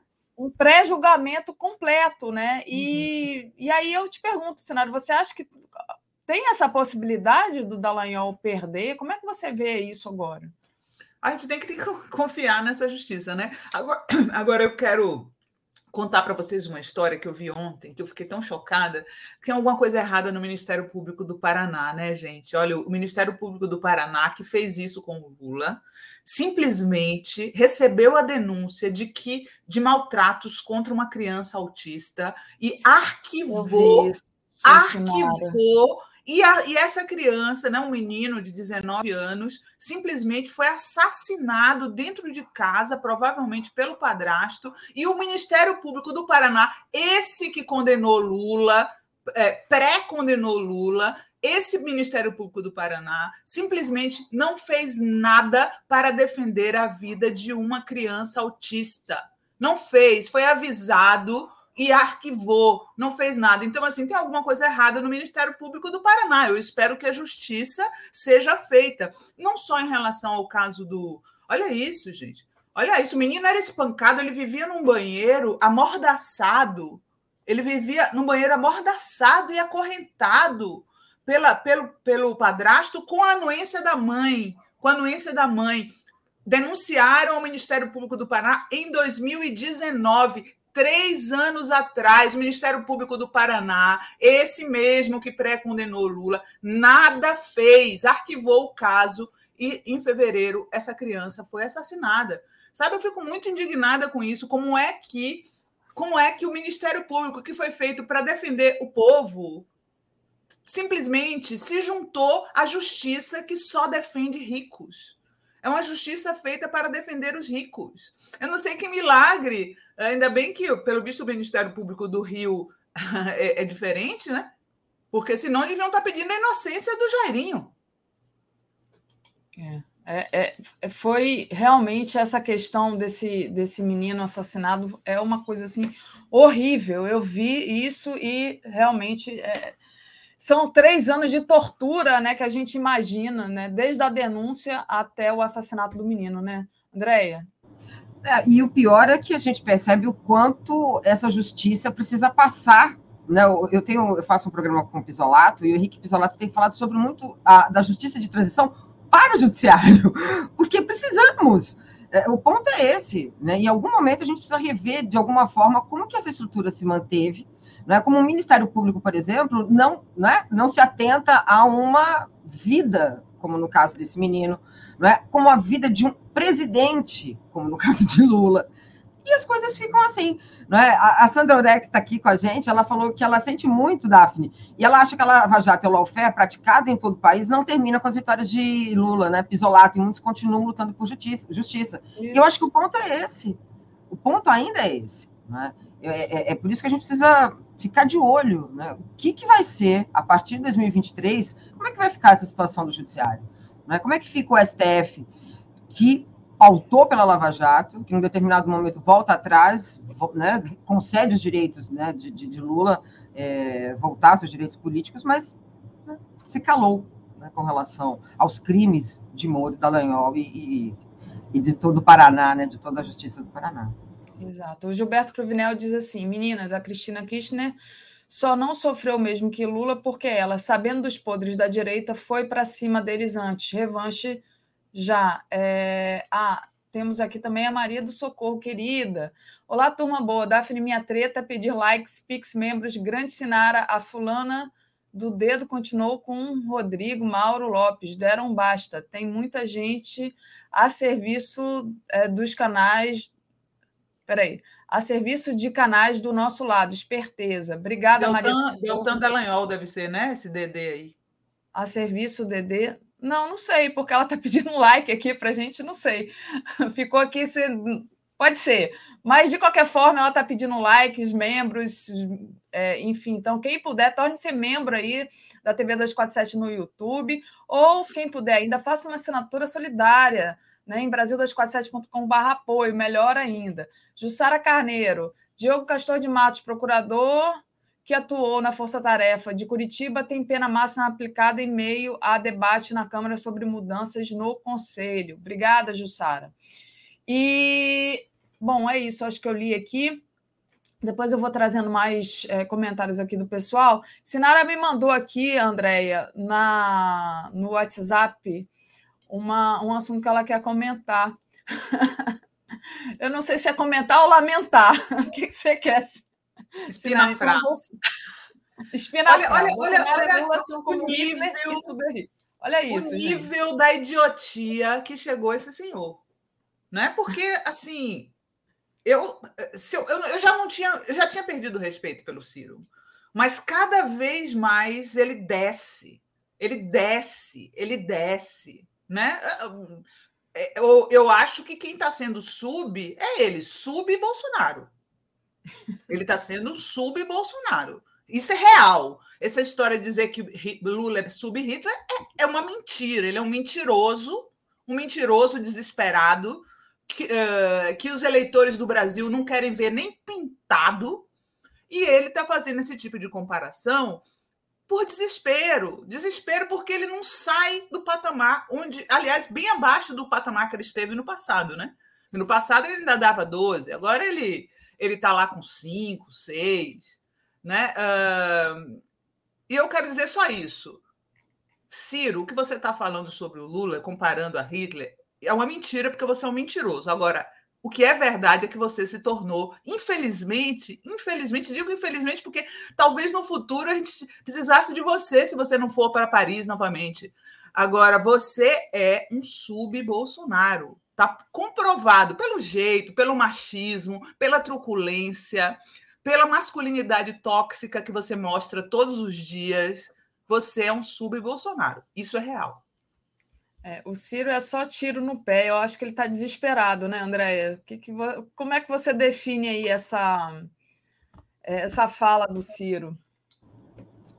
Gente, primeiro que é totalmente descabível. Agora, segundo, penso eu, Sinara, que é o é, é, já é o marqueteiro tentando fazer ali uma semiótica, criar ali um símbolo que não tem absolutamente nada a ver. É muito triste né, você ter ali um candidato a presidente, né, um possível candidato a presidente, que compara os dois principais candidatos, que né, infelizmente o Bolsonaro é também o principal candidato, é a primeira via né, e a via que temos, é, como Hitler e sub-Hitler, isso empobrece o diálogo, isso empobrece totalmente a campanha eleitoral, mas isso também serve, né, até porque saiu no Estadão, para a mídia tradicional, mais uma vez colocá-los como, né, ah, olha, são os radicais, nós só temos os radicais e, sei lá, tentar mais uma vez a terceira via.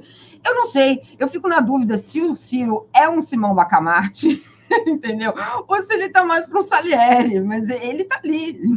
Né? É, é, é, essa perseguição com relação ao Lula, né? esse lugar que ele quer tomar de Lula, fez ele perder a razão, fez ele perder até se tinha alguma história política, foi pro saco, né? Não sei como é que você já era, já era. Já era esse cara. Não, e eu acho que ele ficou mordido, sabe, Andréia e Daphne? Porque a Dilma chamou ele de variação do vírus.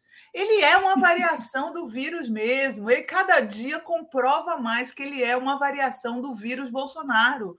Uh, é, é, o mesmo jeito, é aquele mesmo homem do século passado, com esse ar machista, é, masculinidade tóxica que tem tudo a ver com a extrema-direita, sabe? É realmente lamentável o ponto que ele chegou. É, é, gente, eu queria, antes da gente continuar aqui com a nossa pauta, recebi aqui um pedido de fazer um comunicado para a nossa comunidade que é importante. Já falei mais cedo rapidamente, mas é falar para vocês que o curso, desculpa, caiu um negocinho aqui no meu olho, curso gratuito de combate à desinformação que começa hoje, quarta, é, quarta-feira, sexta-feira, na TV 247. Então, o programa foi organizado pela Rede Conecta, da UF, com especialistas sobre o tema de universidades em todo o país. Hoje tem a primeira aula, né? É, e não precisa se inscrever, não precisa nada. O link está aí, está aqui na nossa descrição da nossa live de hoje. Então é só entrar lá, não precisa se matricular, não precisa se inscrever, é um curso gratuito, mas é justamente o assunto é esse: combate à desinformação, muito importante, né? Quando a gente vê, por exemplo, de toda a desinformação, né? Só por exemplo, que está chegando sobre a guerra, né? É, a gente está vendo aí, inclusive falava mais cedo hoje com Natália e Brian, o ataque aos jornalistas, né? É, as mentiras que são inventadas, e a gente vai precisar muito disso nesse ano de eleição, né? depois da gente ter vivido aí outras eleições que surgiram mamadeiras eróticas, é, enfim, acusações de pedofilia para candidatos assim na última semana antes das eleições, esse tipo de desinformação a gente precisa saber como combatê-las. Então, vão lá, assistam o curso, é de graça e vai ser muito legal.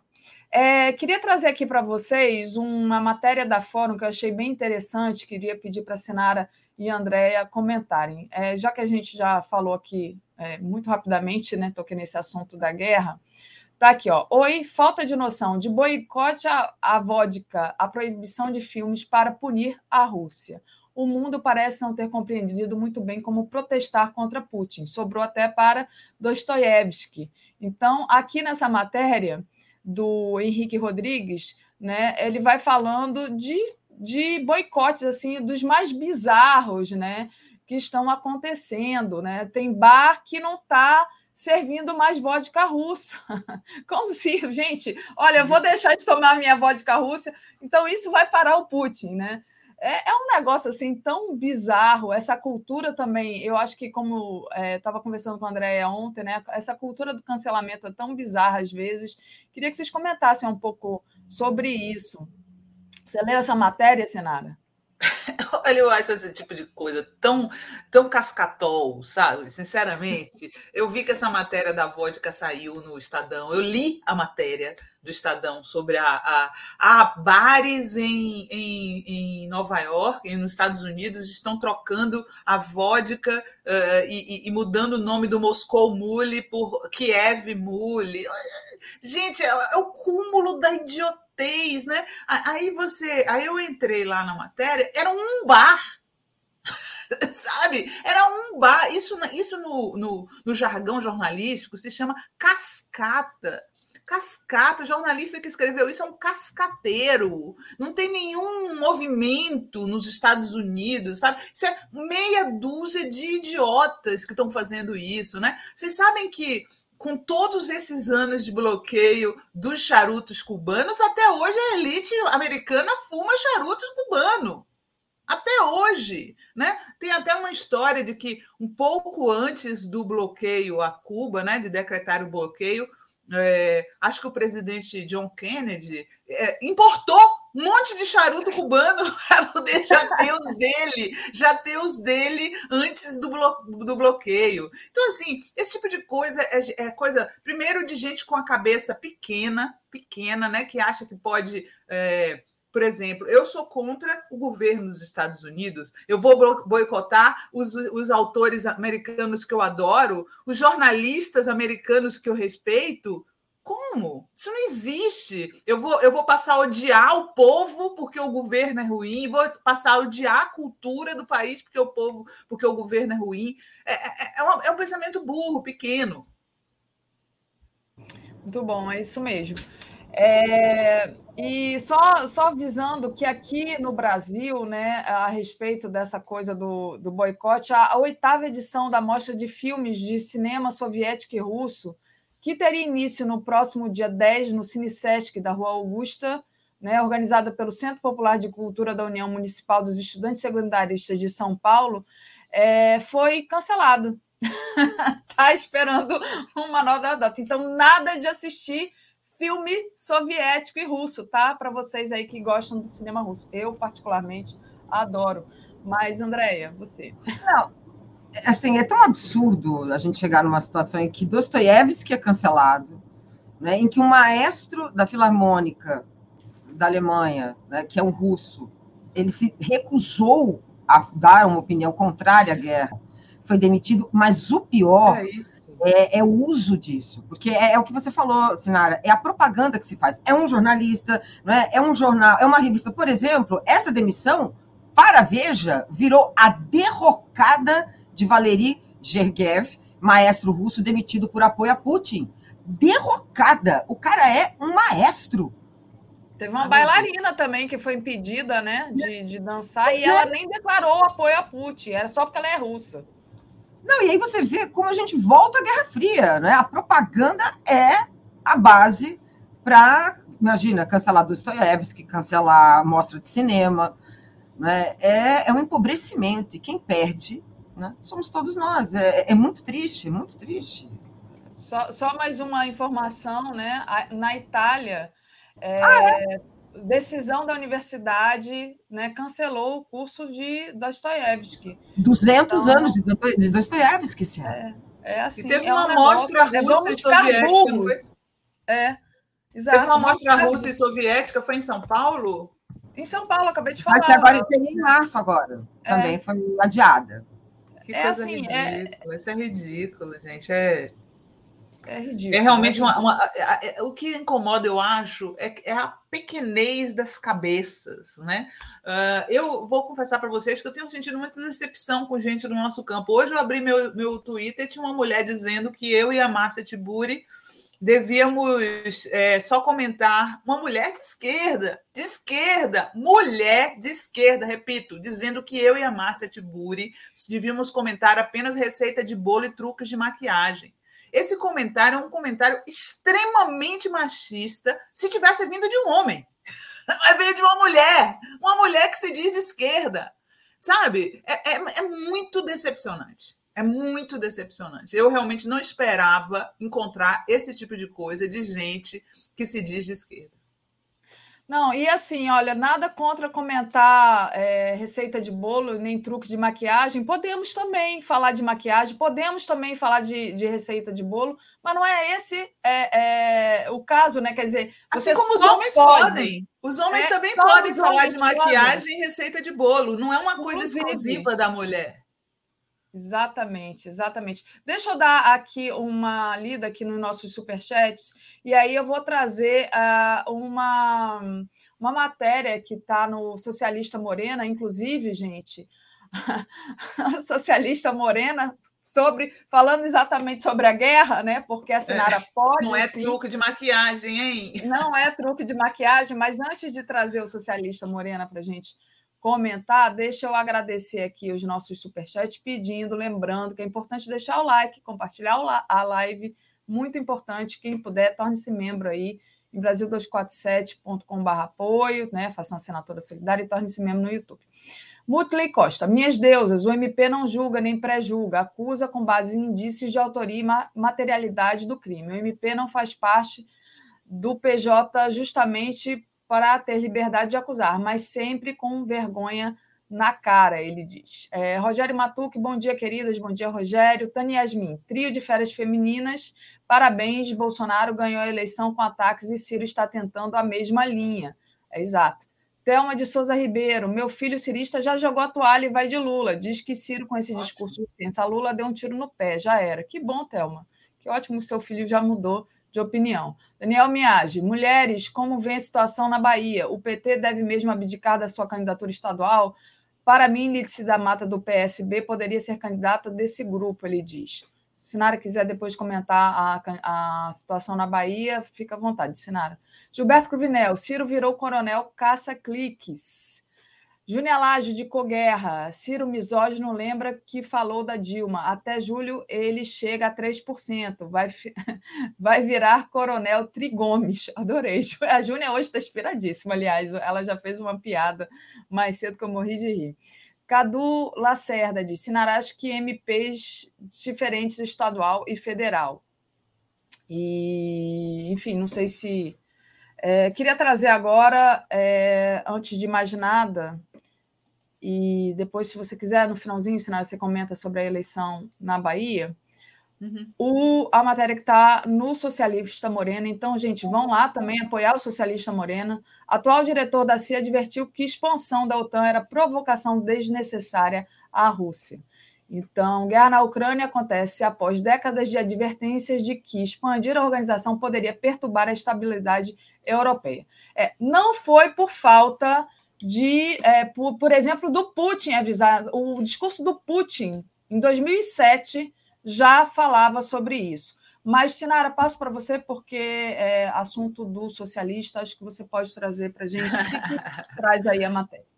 É, é uma matéria, eu tinha falado até quarta-feira que eu ia pedir para traduzir, e de fato eu pedi para traduzir, é uma matéria que saiu num site é, chamado The Conversation, que é um site de hum, divulgação de pesquisas acadêmicas com linguagem jornalística. É muito bom, porque ele tem é, Creative Commons, então a gente pode reproduzir livremente. E aí eu tinha lido esse artigo, vocês sabem que eu sou crítica à invasão da Ucrânia, mas também sou crítica à expansão da OTAN uh, que fez essa, uh, que causou essa, essa provocação, né? E o, o autor é um professor da Universidade de Michigan, norte-americano, uh, e ele faz um apanhado de, do que que levou o Putin a essa situação, né? Então ele vai ele vai falando é, que existem duas maneiras de pensar, que uma maneira de pensar é que o, a Rússia é imperialista, como diz o, o, Biden, e outro jeito é tentar compreender o que levou o governo russo a essa sinuca. E, de fato, é uma sinuca, né? Porque o que, que eles fazem? A, a, a OTAN foi criada no pós-guerra para conter uh, o comunismo da União Soviética. Aí depois, a partir daí, eles, eles começam a dizer, eh, segundo ele, no ponto de vista ocidental, a OTAN hoje não é anti-Rússia, ela apenas defende os Estados-membros. Só que com isso, eles foram expandindo a OTAN sem nenhuma necessidade, né, até porque não existe mais a União Soviética, hum, para cima da Rússia. E, e aí, o, o, que eu achei interessante é que gente do dos próprios Estados Unidos vem advertindo que essa, que essa, essa expansão não servia para nada, nada além de provocar a Rússia.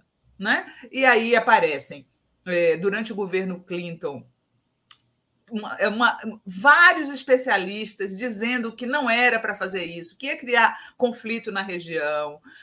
esse cara, que, que hoje é o diretor da CIA do Biden, na época que ele era funcionário, em 95, ele era funcionário da embaixada é, em Moscou, e ele já dizia que era uma coisa hostil, que não devia ser feita. Aí chega é, nos anos 2000, ele volta a escrever para Condoleezza Rice, dizendo que era uma coisa ruim a expansão, que estava criando conflito, que a sociedade russa, que não era só o Putin, e a elite russa eram contra a expansão. Né? Quer dizer, eles, eles ouviram uma série de avisos vindos deles mesmos. Deles mesmos, não era só de gente da Rússia e não ouviram os avisos e continuaram expandindo a OTAN até chegar no ponto que estamos agora. Né? Então, assim, o cara não, não passa a mão na cabeça do Putin. Ele acha que a invasão da Ucrânia foi uma. Foi, é, não foi decidida racionalmente. Sabe? Ele acha que, que, o, que o Putin não foi racional. Mas ele mostra, por A mais B, que isso teria condição de ser resolvido numa mesa sem que a OTAN viesse ameaçando e provocando a Rússia após tantos avisos todos esses anos. Né? Ele conta, inclusive, que, que é, a, a OTAN foi crescendo para cima dos países ex-comunistas que estavam ligados a Moscou. Né? Então, assim, parece proposital, né? Com certeza que é proposital, Andréia. É, o, o que me leva a, a, o que eu fico e, e, questiono muito é: será que acabou a Guerra Fria? Né, acho que a Guerra Fria não acabou nunca. Né? A matéria é maravilhosa, assinaram, muito, muito, muito bem feita, muito, muito bem escrita, e que coloca essas questões. Né? Se em 95 ele já fala sobre isso, 97 também. Né? Você tem vários momentos que percebe-se que os Estados Unidos já tinham uma intenção ali né? Porque quando você acaba, acaba a, a, a, a União, o comunismo, né? a União Soviética, e a OTAN agrega Letônia, Estônia, para quê? O que, ela pretende ali se não continuar a mesma política de agressão né? que era o que se fazia durante a Guerra Fria? Então, o ponto é, os Estados Unidos, acho que nunca pensou em acabar a Guerra Fria né? e, e, agir ali de uma maneira né, é, é, regimental ali, né, tentando ali trazer uma certa é, passar um plano ali, né? Ficava bem quietinho, mas ia cada vez mais avançando, tanto que o próprio Putin e a população russa, como você colocou no texto, fala do rancor, de perder território.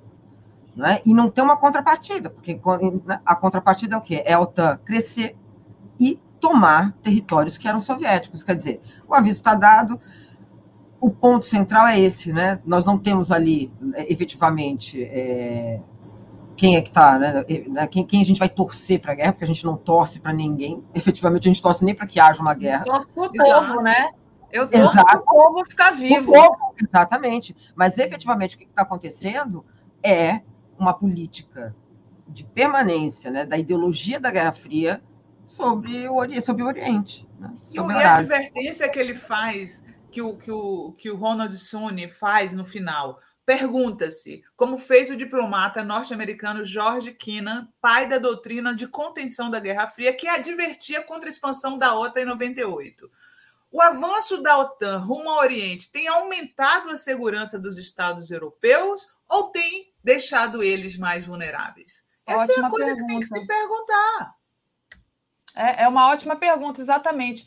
E sobre essa influência né, do, é, é, americana, eu ontem falei muito aqui de um documentário, é, que agora esqueci o nome, mas já vou lembrar, que é justamente a, aparece a secretária de Estado, a Vitória Nuland, distribuindo brioche na Praça Maidan, ali no, na, na, questão de Maidan, na, na, na praça ali para o pessoal, né? Depois da, da, da, briga. Quer dizer, secretária de Estado americana estava ali, gente, distribuindo pãozinho entendeu? Então, assim, eles estão o tempo todo enfiando o pé ali, né?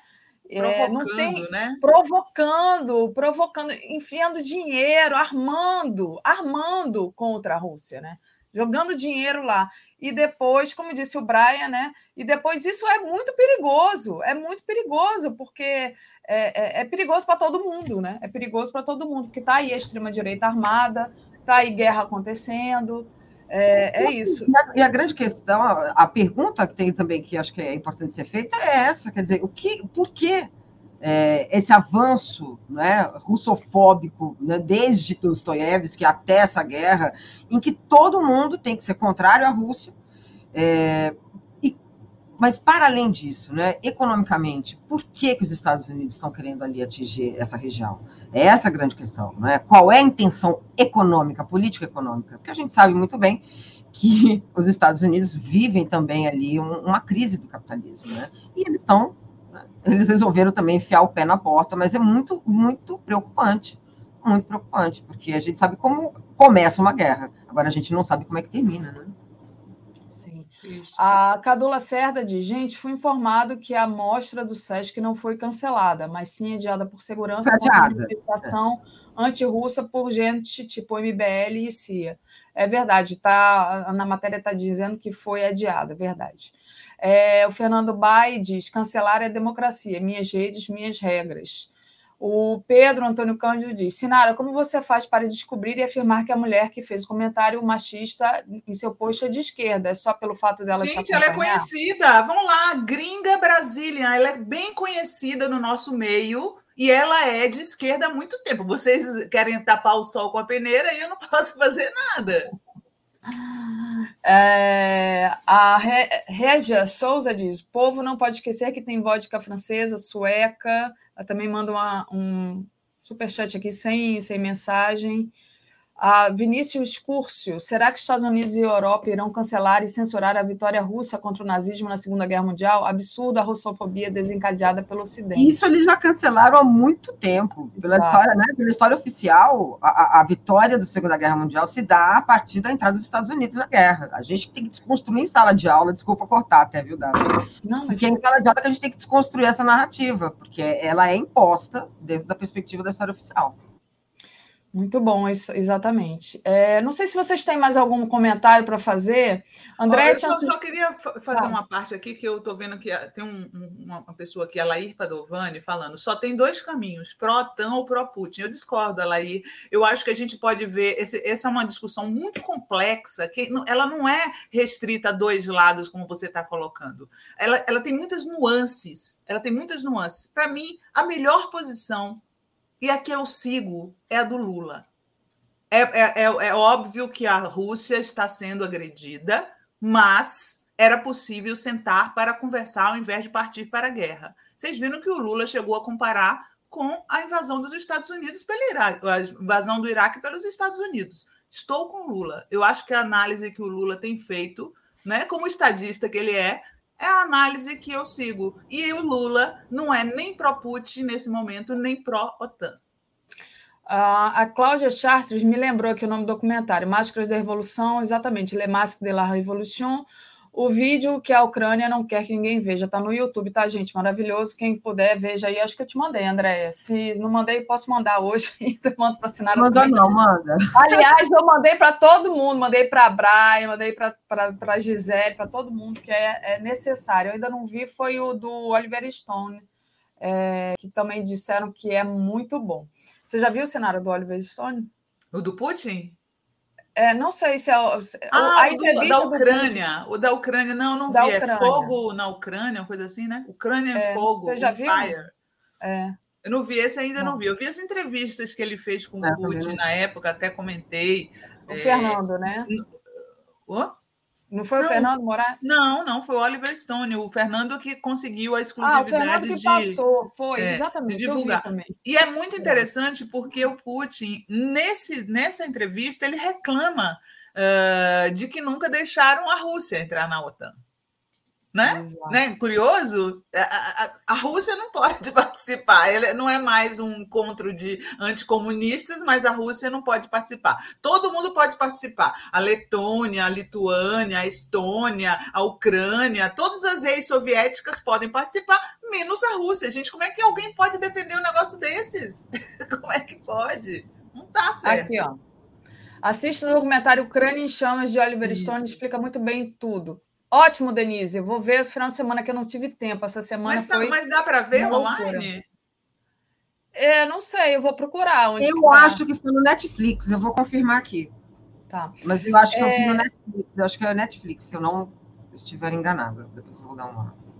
Gente, é, deixa eu falar uma coisa para vocês. É, André tinha sugerido aqui uma pauta para mim bem trash, que eu nem falei para assinar porque eu achei que não fosse dar tempo, mas acho que vai dar tempo. É... de acabar uma sexta-feira trash. Eu só. É, Silva Robert diz que a Sputnik Brasil saiu do ar.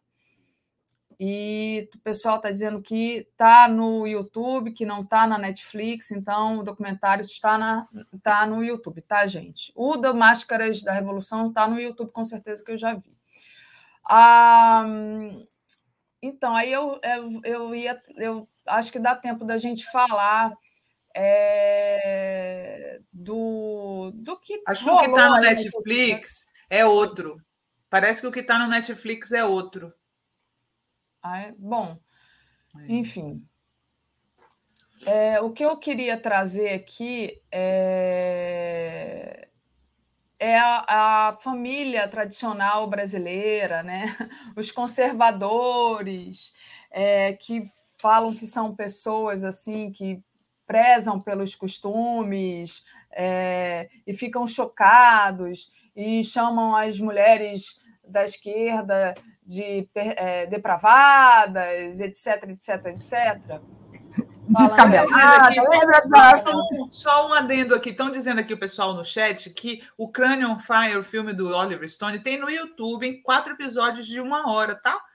Então, quem quiser ver o documentário do Oliver Stone, vale a pena, porque é sob uma ótica eh, progressista, né? não é uma ótica sob uma ótica eh, anti-russa, porque o Oliver Stone não é anti-russo, então é, vale a pena ver. Vou, vou seguir a dica, inclusive, gostei da, da, da ideia. Vocês sabem que eu começo a ver, às vezes, alguns filmes políticos, mas a gente já está tão. Uh, a gente está tão mergulhada na política que às vezes eu só quero ver besteira, eu confesso para vocês. Eu também, eu, quero ver... eu também confesso. Eu adoro uh, Marvelous Mr. Maisel no Prime. É maravilhoso, eu recomendo muito. Toda agora está na quarta temporada e eles estão soltando um episódio. Ontem eu vi que saiu um episódio novo, eu falei, não vou nem ver porque eu quero ver na TV, esquecida de tudo, tudo que é política, tudo que é guerra, dá, um, dá uma pausa para o meu cérebro, sabe? Não, eu faço isso também. Esse que você falou aí ainda não vi, não, mas vou. Quando eu quiser dar pausa para o cérebro, eu vou lá ver. Mas eu, eu, eu faço muitas essas pausas mesmo, porque senão a gente não aguenta. O Cláudio Alves diz assim: o inimigo do meu. É, o inimigo do meu inimigo é meu amigo. Putin é inimigo da OTAN, então ele é meu amigo de infância, diz aqui o Cláudio. É, enfim. É... Mas o assunto era qual? Não, já vou trazer. Agora eu vou ler aqui. Peraí, senão, senão, senão eu vou me, me perder aqui no superchat. O assunto é esse vídeo que rolou aí é, de uma mulher é, é cheirando cocaína no motel com uma outra mulher, e é justamente dessa família conservadora brasileira. Nada contra as mulheres se divertirem juntas em motéis. É, nenhum julgamento moral. Nenhum é? julgamento moral. Deixa eu só ler aqui a. Calma aí, cadê o superchat da Márcia? Por que, que não aparece aqui para mim? Que loucura. Eu, tô, eu vi que entrou um superchat aqui da Márcia, mas eu não, não tô achando. Ah, não, é Letícia, desculpa.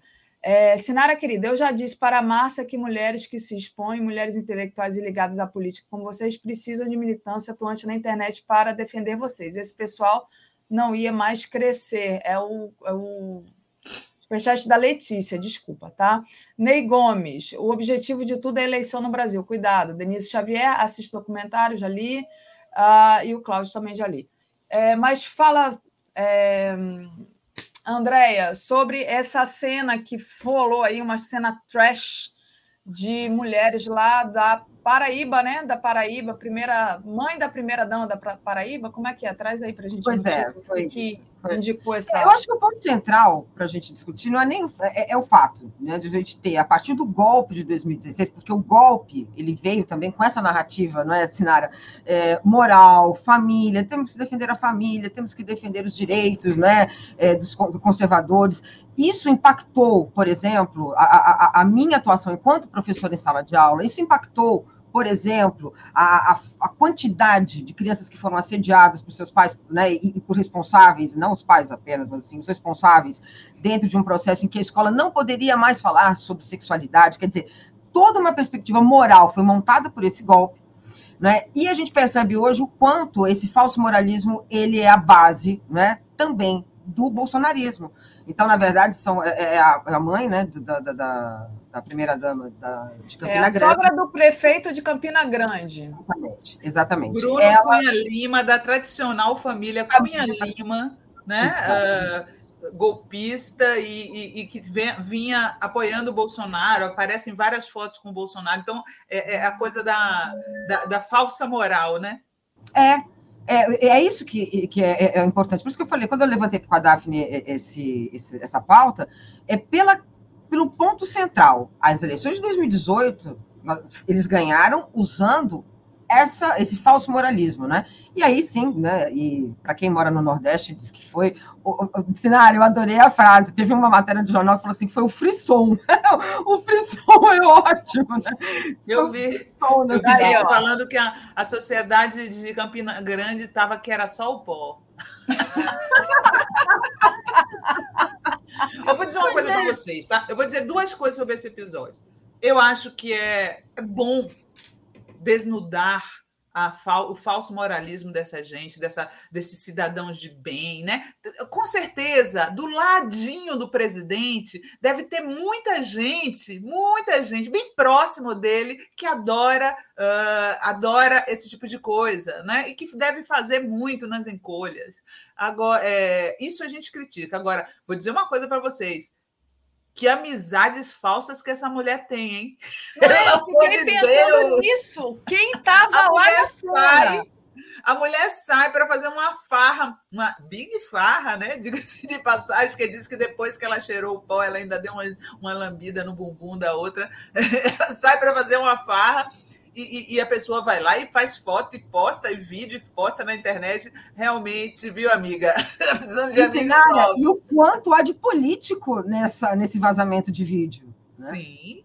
Então, mais uma vez, a gente retoma essa pauta né, desse moralismo que é usado na política e a gente tem que falar sobre isso e, desmontar né, essa. Né, porque esse moralismo que veio com o bolsonarismo só trouxe, infelizmente, violência, morte, nós perdemos demais, né? A violência contra a mulher aumentou, a violência LGBT né, fobia aumentou. Então a gente tem que né, colocar e falar mesmo. E olha, enquanto uma família tradicional tem que lidar agora, né? E limpar, imagina o detergente de político para limpar essa história, Sinara. Não tem, né? Eu quero ver o que é que ele vai dizer. Eu quero ver o que é que ele vai. Ah, não, já separei dela. Ela não é, é mais minha sogra, é ex-sogra alguma é, coisa do é, gênero. É muito, é muito incrível essa hipocrisia né, de, de, dessas pessoas. Enfim, sem julgar. E mais uma vez aqui, ressaltando que não é julgamento moral nenhum, nenhum aqui nosso. Nenhum. Né? Nenhum. Enfim.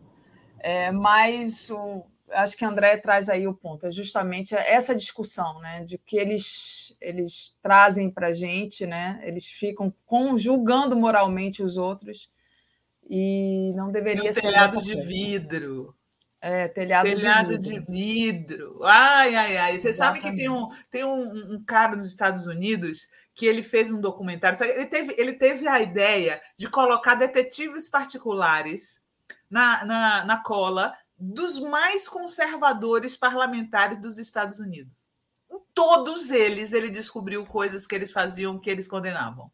Todos. Não, volta e meia a gente vê um cara que é homofóbico, que não sei o quê, que tem uma, uma outra vida escondida, que tem amante, que tem namorado, que tem. Sabe? Porque esse pessoal uh, que, que fala muito da vida dos outros, eu desconfio. Quem fala muito da vida dos outros, eu desconfio. Com certeza. E eu acho que, Sinara, você foi precisa. Foi a primeira coisa que eu pensei, mas quem é que está gravando esse vídeo? Que quem amiga falsa, hein? Falciane, hein? Falsa demais. Imagina, mesmo, gente, se a gente, se a gente tivesse, convidasse para nossa casa uma pessoa que fizesse isso, todo mundo ia se ferrar. Ainda bem que os meus amigos são, são fiéis. Muito bom, Sinara. Olha, deixa eu só dar a última passada aqui no Superchat e daqui a pouco passo para você, Sinara, falar para a gente o que, vai rolar hoje no, na fórum. Letícia Graça, famosos quentes do rabo quente, crente do rabo quente. Cláudio Alves, é totalmente errado defender algo publicamente e fazer o contrário às escondidas. Márcio Doni Campos, detalhes, blog no, no Detalhes no blog de Ricardo Antunes, ricardoantunes.com.br. Obrigado, Márcio. Uh, Rogério Matuque, obrigado pela aula, querida. Queridas, obrigada, Rogério. Então, ah, tem aqui um último, acho, Ucrânia em Chamas, Ukraine on Fire, 2016, produzido por Oliver Stone no YouTube. Obrigada, gente. Aqui, quando a gente peca uma informação, já tem aqui nossos universitários nos ajudando, é muito bom. Sinara, conta pra gente o que, que vai rolar hoje lá na sua entrevista na é, canal no Programão da Fórum. da Fórum, 17 horas, vai ser muito bom. Ó, eu estava uh, querendo ouvir uma pessoa. É, um pensador de esquerda sobre esse momento. E eu vou trazer o José Genuíno, que é uma pessoa que eu respeito muito a opinião dele. É, sou fã do Genuíno há muito tempo, né? Aliás, uh, sempre defendi ele da injustiça que fizeram com ele na época do mensalão. E também vou trazer a cartunista Laerte na parte cultural. Então tá imperdível. Genuíno na parte política e Laerte na parte cultural. Vai ser massa. Vai ser muito legal. Deixa eu aproveitar, ler aqui a, os últimos superchats da Letícia Graça, que diz: o Anderson França, que vem de família evangélica, já denuncia há tempos que ninguém peca mais do que os irmãos. A Maria Amália Estropa, lembrando que o avião 39 quilos está faltando um quilo. É muito. Até hoje a gente se pergunta, né?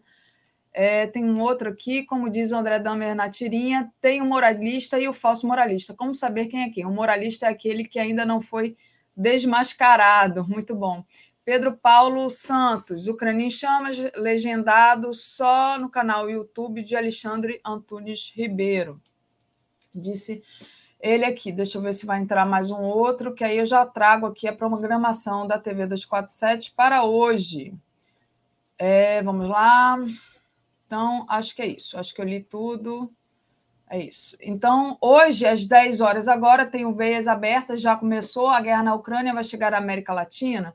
11 horas, giro das 11, 13 horas, guerra na Ucrânia, imperialismo e ecos de 1984, 14 horas, tripli, tríptico 247, Shakespeare. Conclusão, 16 horas, Léo Quadrado, 17 horas, Pauta Brasil, 18h30, Boa Noite 247, às 21 horas, o curso né, de combate à desinformação, aula 1, com Tayane Oliveira. Tá lá já o link, tá? Na, na home do 247 também, e também está aqui na descrição do vídeo. 22 horas o dia em 20 minutos e 23 horas a live do Conde. Andréia e Sinara, muito obrigada. A gente vai ficando por aqui. Beijo para vocês. Até próxima sexta. A gente é, deseja Vejo que. Vejo vocês às 17 horas lá no canal ah, da Fórum. Vou, Andréia e Daphne, beijão. Prazer conversar com vocês aqui. E um beijo a todos e todas. Beijo, valeu. Beijo, gente. Tchau, tchau.